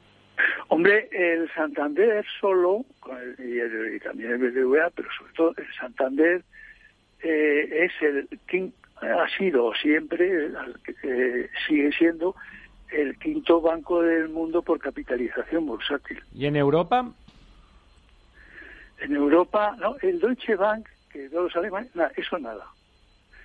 En Francia, sí, hay alguno que tiene eh, también eh, mucho peso. Pero eh, no es el no es el Deutsche Bank, el Deutsche Bank no, está es de mucho menos nivel. Sí, sí, además ha, decaído muchísimo. Ya era de menos nivel, ya ha decaído muchísimo. O sea, ¿el Banco de Santander es el primer banco de Europa hoy en día? Don Guillermo. no, eh, Europa no lo sé, no sé. No, el de Londres y Hong Kong, ¿cómo se llama ese banco? El Hong Kong en Shanghái, sí. Bueno, el Hong Kong Shanghái debe ser mayor todavía que el, que el... Parecido. Parecido. Muy parecido, sí. Y muy centrado en China, es muy internacional también, ¿no? Con ese nombre. Muy, muy internacional, muy internacional. Claro. Don Lorenzo. Eh, no, bueno, eh, yo sí que pienso que, hay bancos españoles que están muy posicionados, pero además eh, la fusión Bankia-Caixa yo creo que es una primera fase de lo que puede ser un siguiente un siguiente paso, un siguiente salto, ¿no? Y, y, me da a mí la sensación de que se, se está buscando esos bancos transnacionales porque además es la única forma de consolidar realmente la Unión Europea, tal como se concibió desde un principio, como una unión monetaria, eh, no, no tiene sentido si no tenemos el pasivo de toda la economía eh, realmente cohesionado, ¿no? Eh, que, sería un poco toda la unión bancaria, ¿no? Y no sé por qué me da me da la me da la, el olfato de que de que algún banco francés va va va a dar saltos o va a dar pasos con bancos españoles y yo creo que Caixa Bankia se posiciona muy bien porque se complementaría muchísimo con un banco eh, pues europeo que tuviera un posicionamiento. Lo que pasa, don Lorenzo, es que los franceses son de controlar ellos y como ahí no sería fácil con un tamaño como el que tendrá Caixa Bankia eh, que nadie le controle porque va a tener un tamaño muy, muy, muy importante. No veo yo a los franceses jugando limpio en ese sentido. BNP no es pequeño, eh, don Ramiro. Es un banco muy importante. Eh, creo, quiere decir que en Francia hay bancos El BNP Paribas, ¿no? Sí, sí eh, bancos de primer nivel y yo creo que hay un posicionamiento, hay muchas empresas francesas con intereses, toda la distribución en España está prácticamente eh, desarrollada por, los, por, por, grupos franceses, eh, hay mucha vinculación económica a nivel industrial, automovilista, automovilístico, eh, sectores como distribución, sectores de componentes, es decir, hay, hay, hay muchos, muchas sinergias en, en una fusión bancaria y que esa fusión bancaria empezará por este lado occidental, lo cual nos vendría muy bien. Sí, pero las dos grandes potencias del mundo que son Estados Unidos y China son las que tienen los bancos mayores, más grandes y más importantes. Claro, y eso nos vendría muy bien a Estados Unidos, pero en particular a España. Aparte de los bancos de inversión, que son muy importantes. Incluso fondos de inversión, porque tienen también actividades bancarias propiamente, prestan dinero igual que los bancos, ¿no? Y en estos momentos... He estado 30 años trabajando en Goldman Sachs. Claro, claro. Y eh, en Europa, pues dos tercios de la financiación venía de los bancos y un tercio de otras entidades no bancarias. Y en Estados Unidos es inverso, dos tercios de entidades no bancarias y un tercio de bancos. Y yo creo que ese proceso va a ir evolucionando. Por ejemplo, Google o, Amazon, cuando quieran hacer un banco, que prácticamente lo están haciendo ya, pues van a tener unas dimensiones planetarias, ¿no? Sí, sí. ¿Eh? Google es un éxito alucinante, ¿no? Claro. En todo lo que toca, sí, es como el rey Midas, directamente es el rey pues, Midas. Pues son 400.000 entradas por minuto. Se dice pronto, ¿eh? Se dice pronto. De todo el mundo, 400.000 por minuto. Y auténticamente globales, auténticamente globales. Quizá... global, bueno, es que todo el mundo utiliza Google. Quizá menos China, ¿no? Quizá en China esté más restringido, ¿no? El uso de Google. Yo invité a los dueños de Google al IE en el 2002 y cogieron su avión y se vinieron. Se vinieron. ¿Y le contaron algo interesante, don Guillermo? No, claro, es que ellos eh, quieren que les conozcan en todo el mundo lo más rápidamente posible, ¿no? Y son gente increíble, son unos genios los que han conseguido hacer esto. Una genialidad, ¿eh? Sí, eso está claro. De hecho, son los dueños del mundo. Déjenme que les pregunte antes de, acabar dentro de cinco o diez minutos nuestra sesión de esta parte del programa. ¿Qué opinan ustedes tres? Los tres son economistas, eh, mis queridos compañeros y nuestro invitado de hoy son economistas, economistas brillantes vamos a tener prórroga de los eh, presupuestos más largos de la historia de España. Los presupuestos del señor Montoro van a prorrogarse como en el Museo Paleontológico Nacional, ¿no? ¿Qué opinan ustedes de ese tema? Esta sería la tercera renovación será, de Montoro. Será con toda lo, probabilidad. Lo que pasa es que antiguamente se respetaba eh, que se aplicaba el antiguo presupuesto por dozavas partes, mes a mes pero ahora ya aquí tenemos una situación completamente distinta. No sabemos lo que pasa. Tendría que estar el profesor Barea para que metiera mano en lo que está pasando, porque pasan de un capítulo a otro. Eh, mangonean, que diría. Mangonean y además sustituyen, sustituyen el producto de los ingresos por deuda pública en cantidades astronómicas.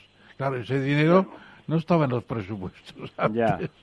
Y ahora entra como alimento sustancial de los presupuestos, claro, con un endeudamiento cada vez mayor. Pero en fin, esa es mi opinión. Sí, eh, sí. El endeudamiento don Guillermo. Está disparado, claro. Que está disparado en estos momentos. Se dispara. O sea, en su opinión, tampoco el hecho de que se prorrogue el presupuesto es una especie de cortina de humo, de, de, de, falsedad, que en la práctica no son los presupuestos de Montoro, sino son una especie de presupuesto hecho por la cara en borrador y que se hace y lo de que le llaman de Montoro como le podrían llamar de Pepito Grillo. Don Guillermo, su opinión, le pregunto. Sí, no, no tengo opinión, no tengo opinión. ¿Le parece riesgoso para, para la...? Hombre, eso es que ha, eso ha sido este gobierno un, un eh, se han conculcado muchos principios del PSOE. Claro, usted trabajó para el PSOE, de hecho, claro, mucho tiempo. catalán y vasco y la extrema izquierda populista. ¿Eh? Efectivamente. Estamos de acuerdo. Estamos de acuerdo con usted. Don Lorenzo, ¿cómo lo ve usted? Bueno, eh, pues sí, la verdad es que parece que, que, no hay no hay una buena oportunidad para, para que surjan unos presupuestos que se puedan aprobar, ¿no? están eh, negociando, como decía don Guillermo, pues justamente con Bildu, con Esquerra Republicana y con no creo que eso finalmente frague. A ver, yo creo que el conjunto factible, desde un punto de vista más técnico, es muy es muy reducido. Es decir, yo creo que Europa con esta ayuda de los 140.000 millones, ha marcado un, un escenario de posibilidades de movimiento muy reducido que hace que sea imposible que, esos partidos puedan, puedan sacar adelante. De este gobierno, ¿eh? Pepe Borrell y Nadia Calviño, que además es compañera mía del ministerio. Claro. Y sí, bueno, de hecho la señora Nadia Calviño tenían ya preparado irse a Europa, al Eurogrupo Pepe Borrell y a otra eh, puesto Nadia Calviño. Pero en última instancia, Alemania y Holanda, ¿eh? con la ayuda de eh, algún otro país, ¿eh? ha parado el puesto, ha conseguido meter a alguien en el puesto que tenía que iba a tener Nadia Calviño. Oye, podrías incluir hacer un trío, Nadia, Borrell y Escribá, porque Escribá dijo no, Escribá, dijo... no, Escribá lo está haciendo bien. Sí, yo que, claro, dijo... yo que dirijo un grupo de pensiones en España, muy importante, pues eh, vemos que no está...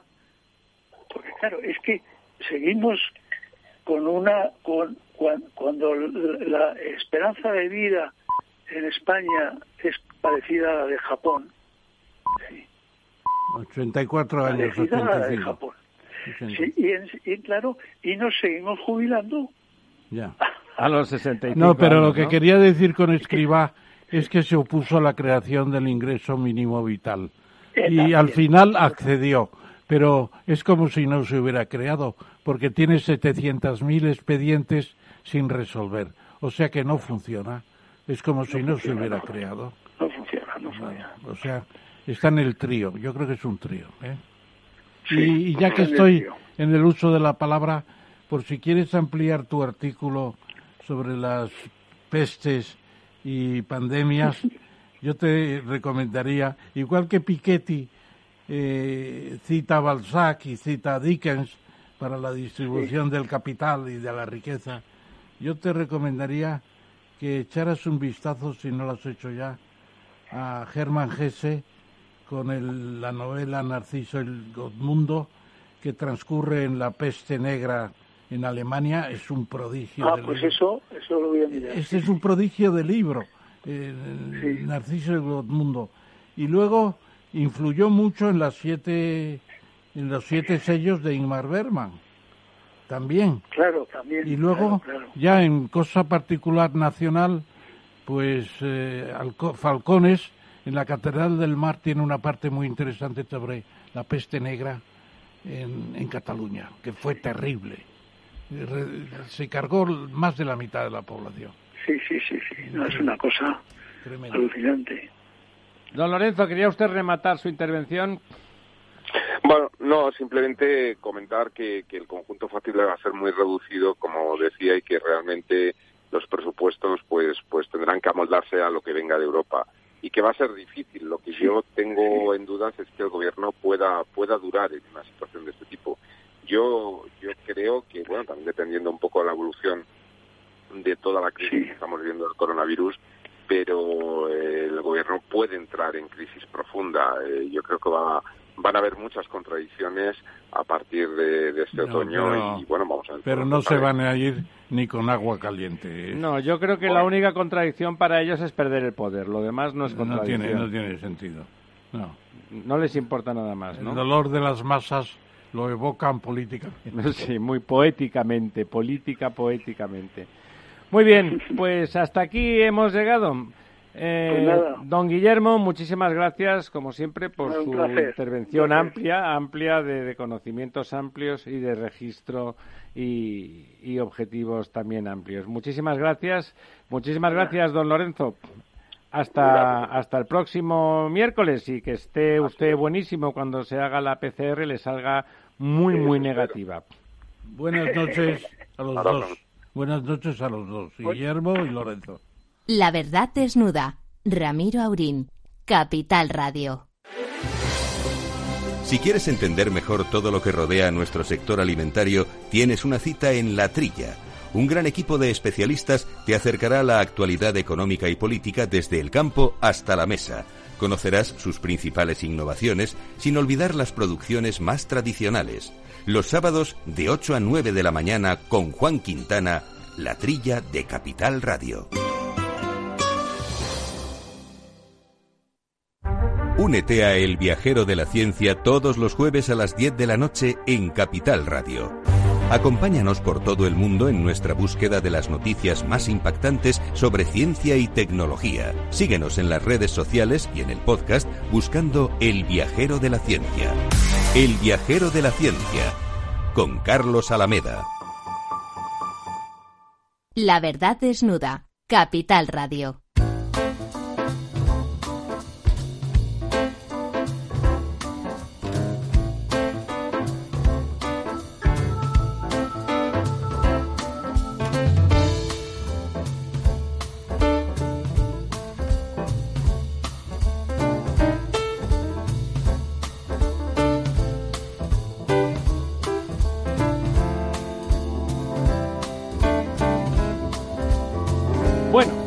Estamos, aquí estamos de vuelta en el Quid Pro Quo con el profesor Tamames de nuestra verdad desnuda. Ya saben, esa, ese repaso de la actualidad a través de noticias eh, elegido, elegido, seleccionado personalmente por don Ramón y comentado exaequo con un servidor. Y vamos a ver si con don Lorenzo, vamos a ver si como está por teléfono se nos ha colgado, pero si no, pues lo haremos como siempre eh, nosotros. Pero aquí lo tenemos. Don Lorenzo, está usted de vuelta con nosotros, ¿verdad? Le queremos, le queremos aquí en el quid pro quo de la selección de noticias eh, internacionales, eh, también nacionales, pero internacionales de Don Ramón. Bueno, se habló, la primera de ellas, la primera que tenemos por delante, se habló de rendir pleitesía desde Europa a a Xi Jinping, el líder chino, eh, que después de poner caras y circunspectas a la hora de la verdad se habían doblegado. Eh, bueno, parece que no, que al final eso ha cambiado. ¿Le parece, don Ramón, que hemos mantenido la dignidad y la defensa de nuestros intereses? Yo, creo que sí, además inteligentemente, en un momento en que la globalización iba tan bien hace cuatro años y se perjudicó mucho con los conatos de guerra comercial entre Estados Unidos y China, con un presidente Trump muy, muy dramático y brutal a veces, ¿no? claro, los chinos también Pero que con China tiene alguna razón, ¿no? Eh, no, y Trump se ha cargado la Organización Mundial de Comercio porque eso estaba muy reglamentado todo. Las protestas de un país por dumping se resolvían allí los sistemas de competencia desleal se resolvían allí, había un tribunal. Sí, era un foro admitido como Tremendo. Acaban de decir la Organización Mundial de Comercio que China, que, que Estados Unidos no tiene posibilidad de defender con base en la legalidad internacional los, lo que ha hecho en la guerra comercial de poner, quitar aranceles a su gusto y nada más. Y afortunadamente la Unión Europea tuvo una sesión telemática en junio y ha habido ahora en estos días otra con Xi Jinping, el presidente de China, eh, eh, Peter, eh, Peter, ¿cómo se llama este, verás? Michel, Michel, Pierre Michel, del ah, presidente del Consejo Europeo, estaba también la presidenta de, de la Comisión, Ursula von der Leyen, y la señora Merkel, que, que, que, eh, orgánicamente no tenía por qué estar ahí, pero la invitaron porque es el propio principal socio de China. Y nos alegramos mucho, ¿no? nos don, alegramos mucho. Don Ramón, yo siempre que está la Merkel me alegro. Se sabe la, se sabe la cantinela muy bien y conoce muy bien a los chinos. Entonces China ya no se puede presentar como pretende como un país menos desarrollado que dice que es la cabeza del mundo subdesarrollado. Porque aunque tenga una renta muy inferior a la europea o norteamericana, ya están en los 15.000 dólares que se les separa del mundo subdesarrollado y ya las bolsas de pobreza son mínimas y el consumo está subiendo mucho. Eh, China ya es una potencia, además tecnológica, está desarrollando la red de 5G de alta velocidad más que más rápidamente que nadie. Eh, los, en automoción el coche eléctrico se está imponiendo, en energías renovables, en, en fármacos, en, en química es impresionante también, en exploración espacial, en todo está empezando a situarse a, niveles incluso superiores a Estados Unidos y a la propia Europa. Y ya pues claro, esto no es un acuerdo comercial lo que se está negociando, es un tratado de inversiones, de responsabilidades de los inversores, de seguridad jurídica, de todos los aspectos. Seguridad jurídica que China no ofrece habitualmente. De todo, de todo, de comportamiento leal en el mercado o sea que es un pacto muy importante que podría servir luego de precedente para otro pacto similar con Estados Unidos. Y bueno, parece que va por buen camino la cosa. De Charles Mitchell, que es el nombre auténtico, no, lo va a decir. Charles Mitchell, sí. Dice, la Unión Europea ya no puede ser un campo de fútbol de juego para, para China que entra y hace lo que quiere. A China hay que ponerle ya las condiciones de un socio serio documentado. Y muy importante. Y muy importante. Y, que respete las leyes ecológicas, las leyes eh, sociales, etcétera, que permita el sindicalismo libre. Que, que claro, que juegue con nuestras reglas del juego. Claro, exactamente. ¿Cómo lo ve usted, don Lorenzo? Sí, la verdad es que coincido con muchas cosas que, ha comentado el profesor. Yo añadiría que además este año eh, de pandemia en Occidente, digo en Occidente porque en Occidente la caída del PIB va a ser brutal. Eh, quizá no tanto como en España, pero en la mayoría de los países van a ser caídas cercanas a los dos dígitos. Mientras que China ha conseguido no solamente remontar, sino mantener tasas de crecimiento no tan altas como los últimos años, pero el diferencial, si lo analizamos en términos diferenciales, el, salto que China va a dar respecto a otros años este año en términos de PIB, no solamente en términos de paridad de poder de compra, que ya estaba por delante, sino en términos de PIB nominal, ¿no? Sí, señor. Eh, va a ser una participación de, de, la tarta del mundo en términos económicos mucho más grande que lo era simplemente hace ocho meses. Es que esto, esto yo no he visto ningún análisis en profundidad sobre esto. Es que el diferencial que va a tener China, estamos hablando de casi un 20%. Se, se acelera todo, se acelera todo a favor de China, sí, señor. Claro, entonces esto, esto le convierte no en un protagonista esencial, le convierte en el protagonista. Es decir, se ha convertido en, el elemento central, ¿no? Yo creo que en ese sentido Europa ha reaccionado y, tenemos que avanzar en esta línea. Eh, el mundo lleva años que, ha girado su centro de gravedad obviamente hacia Asia, pero vamos, el, caso de China es, es más que evidente y los avances tecnológicos y bueno, eh, podremos creérnoslo o no, antes se ha hablado de las vacunas, pero esta gente no solamente lleva por camino de su segunda vacuna, sino que además una se va a dar en spray. Es una cosa muy sencillita que permite eh, que la, que la, parece una tontería, pero ocurre como la vacuna esta de la polio que se da con las gotitas, ¿no? En un spray, si realmente funciona, eh, la capacidad de, extensión de, suministro digamos, de, bueno, de suministro de la, de la de la vacuna es, es infinitamente superior al, tradicional, ¿no? Con lo cual estamos hablando de que, de que, bueno, de que tecnológicamente esta gente puede estar en otro mundo ya. Bueno, vamos a pasar al segundo tema, uno de esos temas que aparentemente suena bien, pero a mí me suena mal, ¿eh? que consiste en la venta de una empresa, el Idealista, ya la conoce todo el mundo, una empresa inmobiliaria de venta de, de inmuebles que funciona muy bien, que todo el mundo bueno, que ha estado interesado en comprar o vender eh, sus inmuebles, pues ha conocido, ha estado cerca de ella, que funciona bien y que resulta que se la han vendido a una empresa sueca por una cantidad pues muy importante, han generado grandes plusvalías y los señores que la tenían en su propiedad pues se han hecho muy ricos. En lo cual suena muy bien, pero al mismo tiempo, don Ramón, significa una vez más, aquí no compramos nada, solo vendemos. Bueno, bueno, bueno, bueno. Ojalá pudiéramos vender más.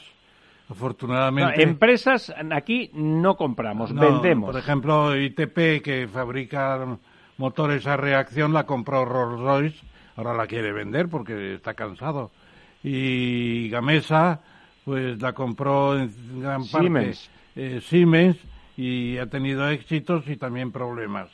Bueno, Eso es inevitable. Lo que hace falta es que tengamos mucha gente joven. Don Ramón, es inevitable, pero insisto, Pero- pero solo espere- espere vendemos. Es que no lo ha vendido España, porque resulta que están Apax Partners, que es una- Socios, sí. un fondo de inversión que ya no se sabe ni de dónde, ni de dónde es, que tenía el 82% de idealista.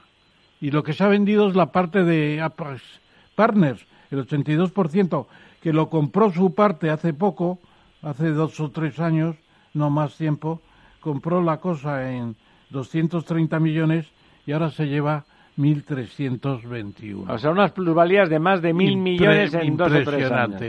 Cinco veces, se lleva cinco veces prácticamente. Bueno, O sea, eso es capitalismo especulativo, ¿no, don Ramón? sí, no, pero es, es el premio a la inteligencia, porque al fin y al cabo idealista no es eh, la bomba atómica, ni No. es ni es, Es eh, una cosa bien gestionada, la conquista ¿no? de la luna, es una organización con ingenio que tiene, me parece que están por aquí las cifras, 40 agentes, se conecta con 40.000 agentes inmobiliarios y tiene 38 millones de visitas al mes de promedio últimamente.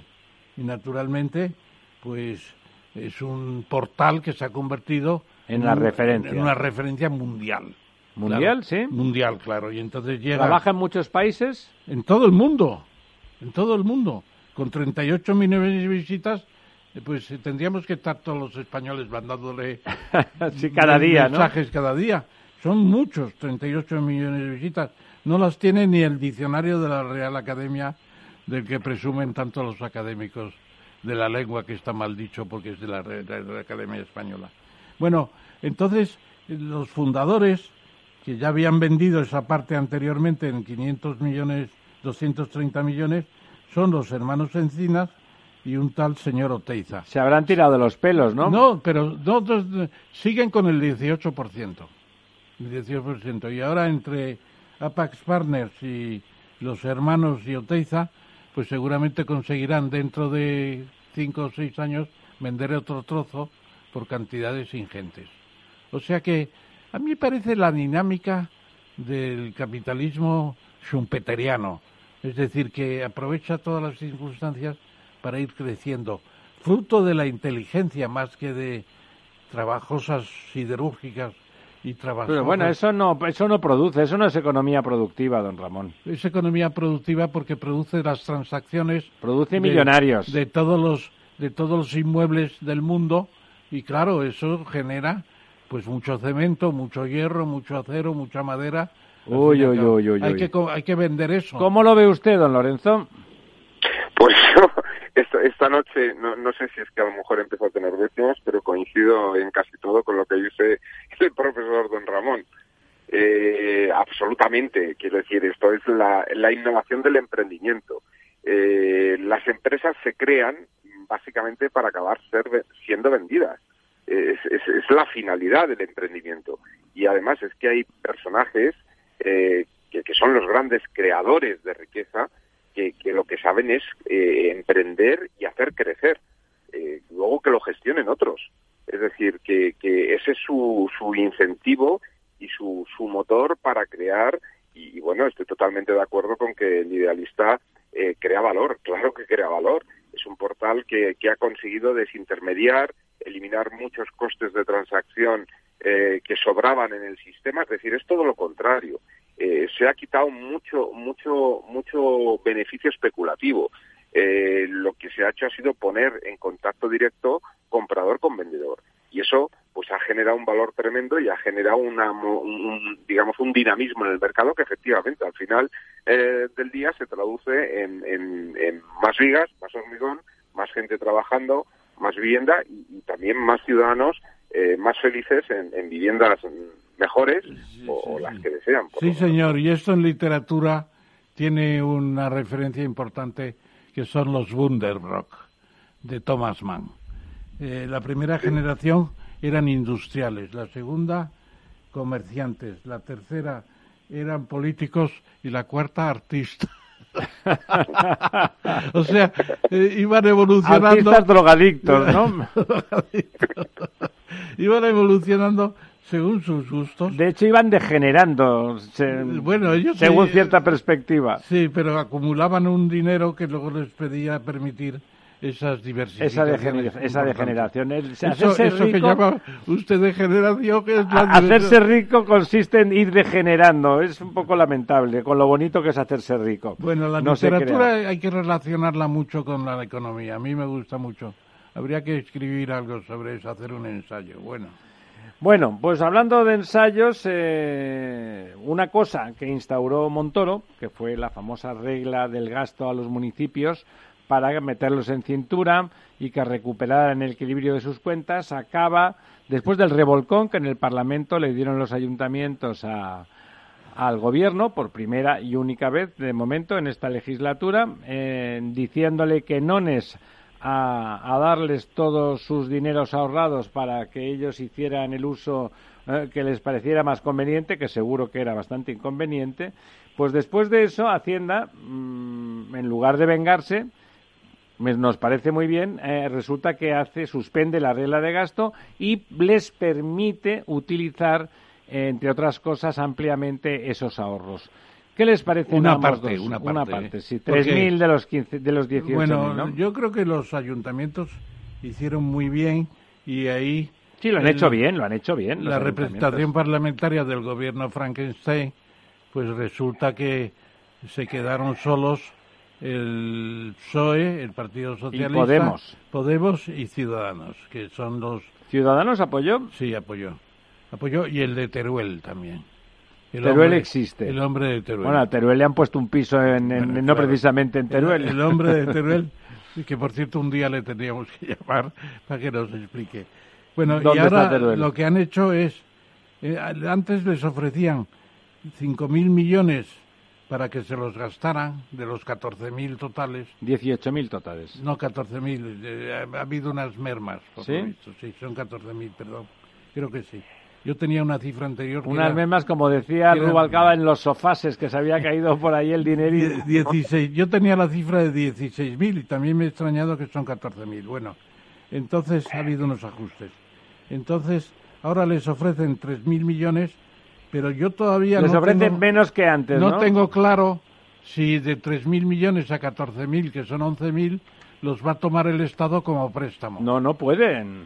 No, no, está aprobada la ley. No sabemos porque todavía no está aprobada, pero es que no han dicho nada todavía. Bueno, no es que plantearon eso y les dijeron que no. Es...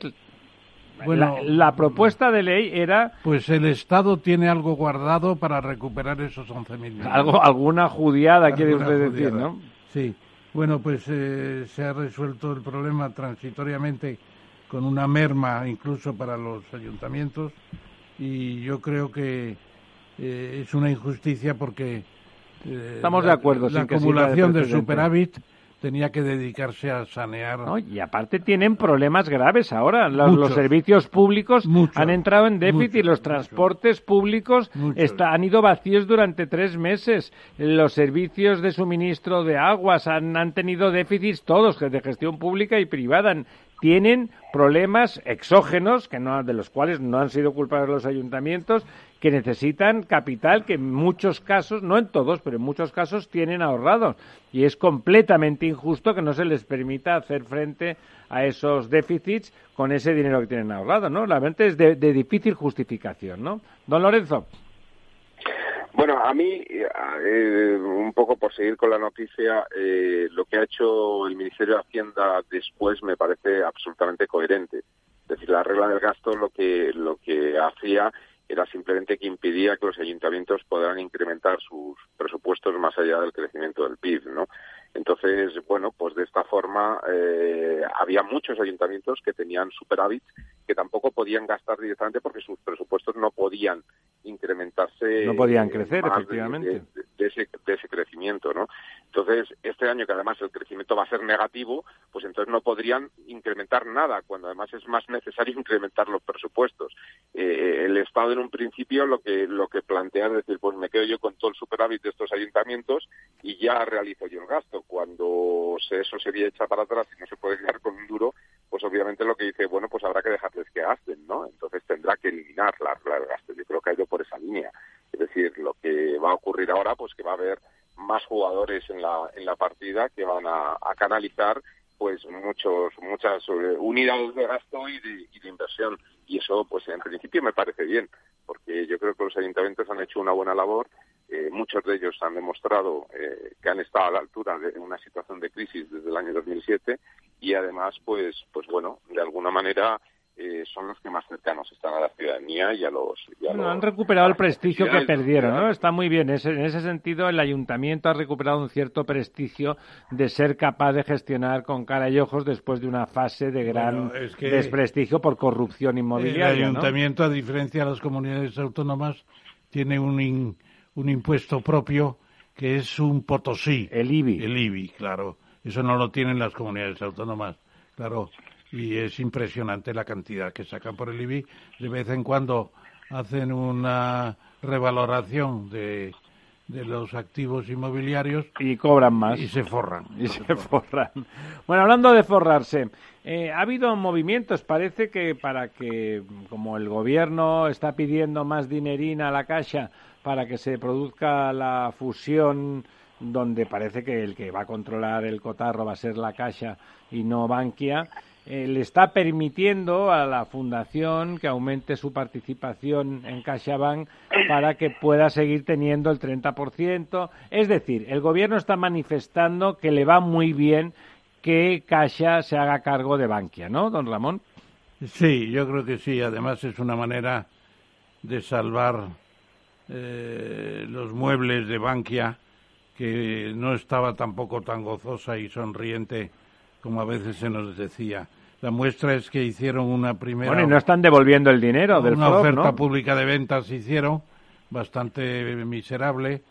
Eh, luego quisieron preparar el banco para hacer una segunda OPV, no han podido.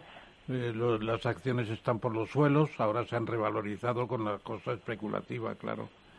Pero yo creo que eso está resolviéndose esta noche mismo entre Fainé, que es la obra de su vida, porque es el presidente de la Fundación Caixa, que tiene, me parece que es un 70%, un 61,8% de, de... No, el Estado... El Estado tiene un 61,8% de Bankia. Y la Fundación Caixa me parece que tiene un 70% de, eh, no, del 40% del capital de CaixaBank. Eso es. Eso es, bueno. Entonces, eh, se crea el nuevo banco y ya se está decidiendo. Painé habrá creado el banco más importante de, España. De España, ¿quién va a ser el presidente? Con alguna mengua en sus poderes ejecutivos, Goyri. No sé por cuánto tiempo. Luego de segundo a bordo, Cortázar que era el consejero delegado de Bancaixa, o lo es todavía, y por fin Alcaraz, que también procede de Caixa, el director general. Eso es lo que se está decidiendo a estas horas. Y yo lo que me pregunto es cuánto va a permanecer el Estado ahí. Y si el propio banco... No, querrá hacer caja, ¿no? Querrá recuperar ese dinero del FROP que no iba a recuperar. Es que todavía nos faltan muchas cifras. Pues no tenemos la ecuación de cambio de las de las dos entre acciones, sí. entre acciones que es fundamental. Poner más solvente caja eso claro. parece claro no sí sí evidentemente yo creo que va a quedar la cosa en un en un está por ahí en algún sitio. Bueno y tiene además el interés eh, político de que de alguna forma españoliza la caja no claro claro eh, sería 73% eh, para los accionistas de CaixaBank y el 27 para los de Bankia. Eh, la participación sería 73-27, sí. Esa es la valoración final, en cierto modo. ¿Cómo lo ve usted, don Lorenzo? Bueno, yo lo veo bien, lo veo muy bien. Eh, coincido con que es, es, el culmen ¿no? de la carrera profesional del señor Fainé y bueno, esto es una fusión que se lleva mucho tiempo tejiendo, ¿no? Yo recuerdo en el año 2012 ya se habló de, esta aproximación. Eh, son dos bancos que se han acercado eh, desde que se desde que se creó prácticamente Bankia y bueno yo creo que, que es, eh, se está creando el mayor banco en España pero se está creando Un gran banco europeo también, ¿verdad? Un banco, efectivamente, que yo creo que... que Se nos echa el tiempo encima. No, pero yo, yo criticaría a Fainé y comprendo su actitud, pero creo que mantener la ficción de que la sede va a ser Valencia es una broma. Bueno, se vendrá a Madrid más tarde, más temprano, claro. El, primer banco de la nación pues tiene que estar en la capital y los otros son ficciones.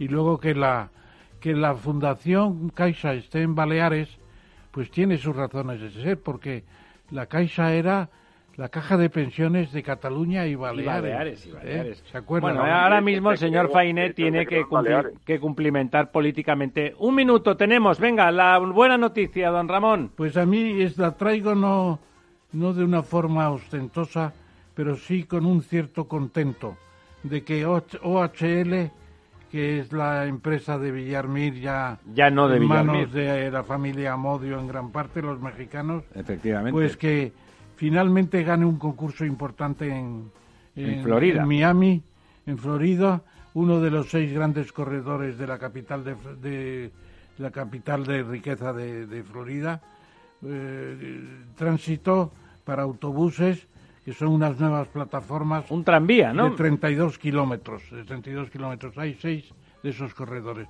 Y me alegro también de que los mexicanos estén conquistando. Nos alegramos y nos vamos. 310 millones para OHL para ese tranvía. Nos alegramos, por supuesto, de que las empresas españolas sigan compitiendo en el mundo. Amigas, amigos, aquí les dejamos. Va a ser medianoche. Tengan cuidado con las brujas o peor aún con los políticos que salen de noche y no se sabe qué hacen. Hasta el próximo miércoles.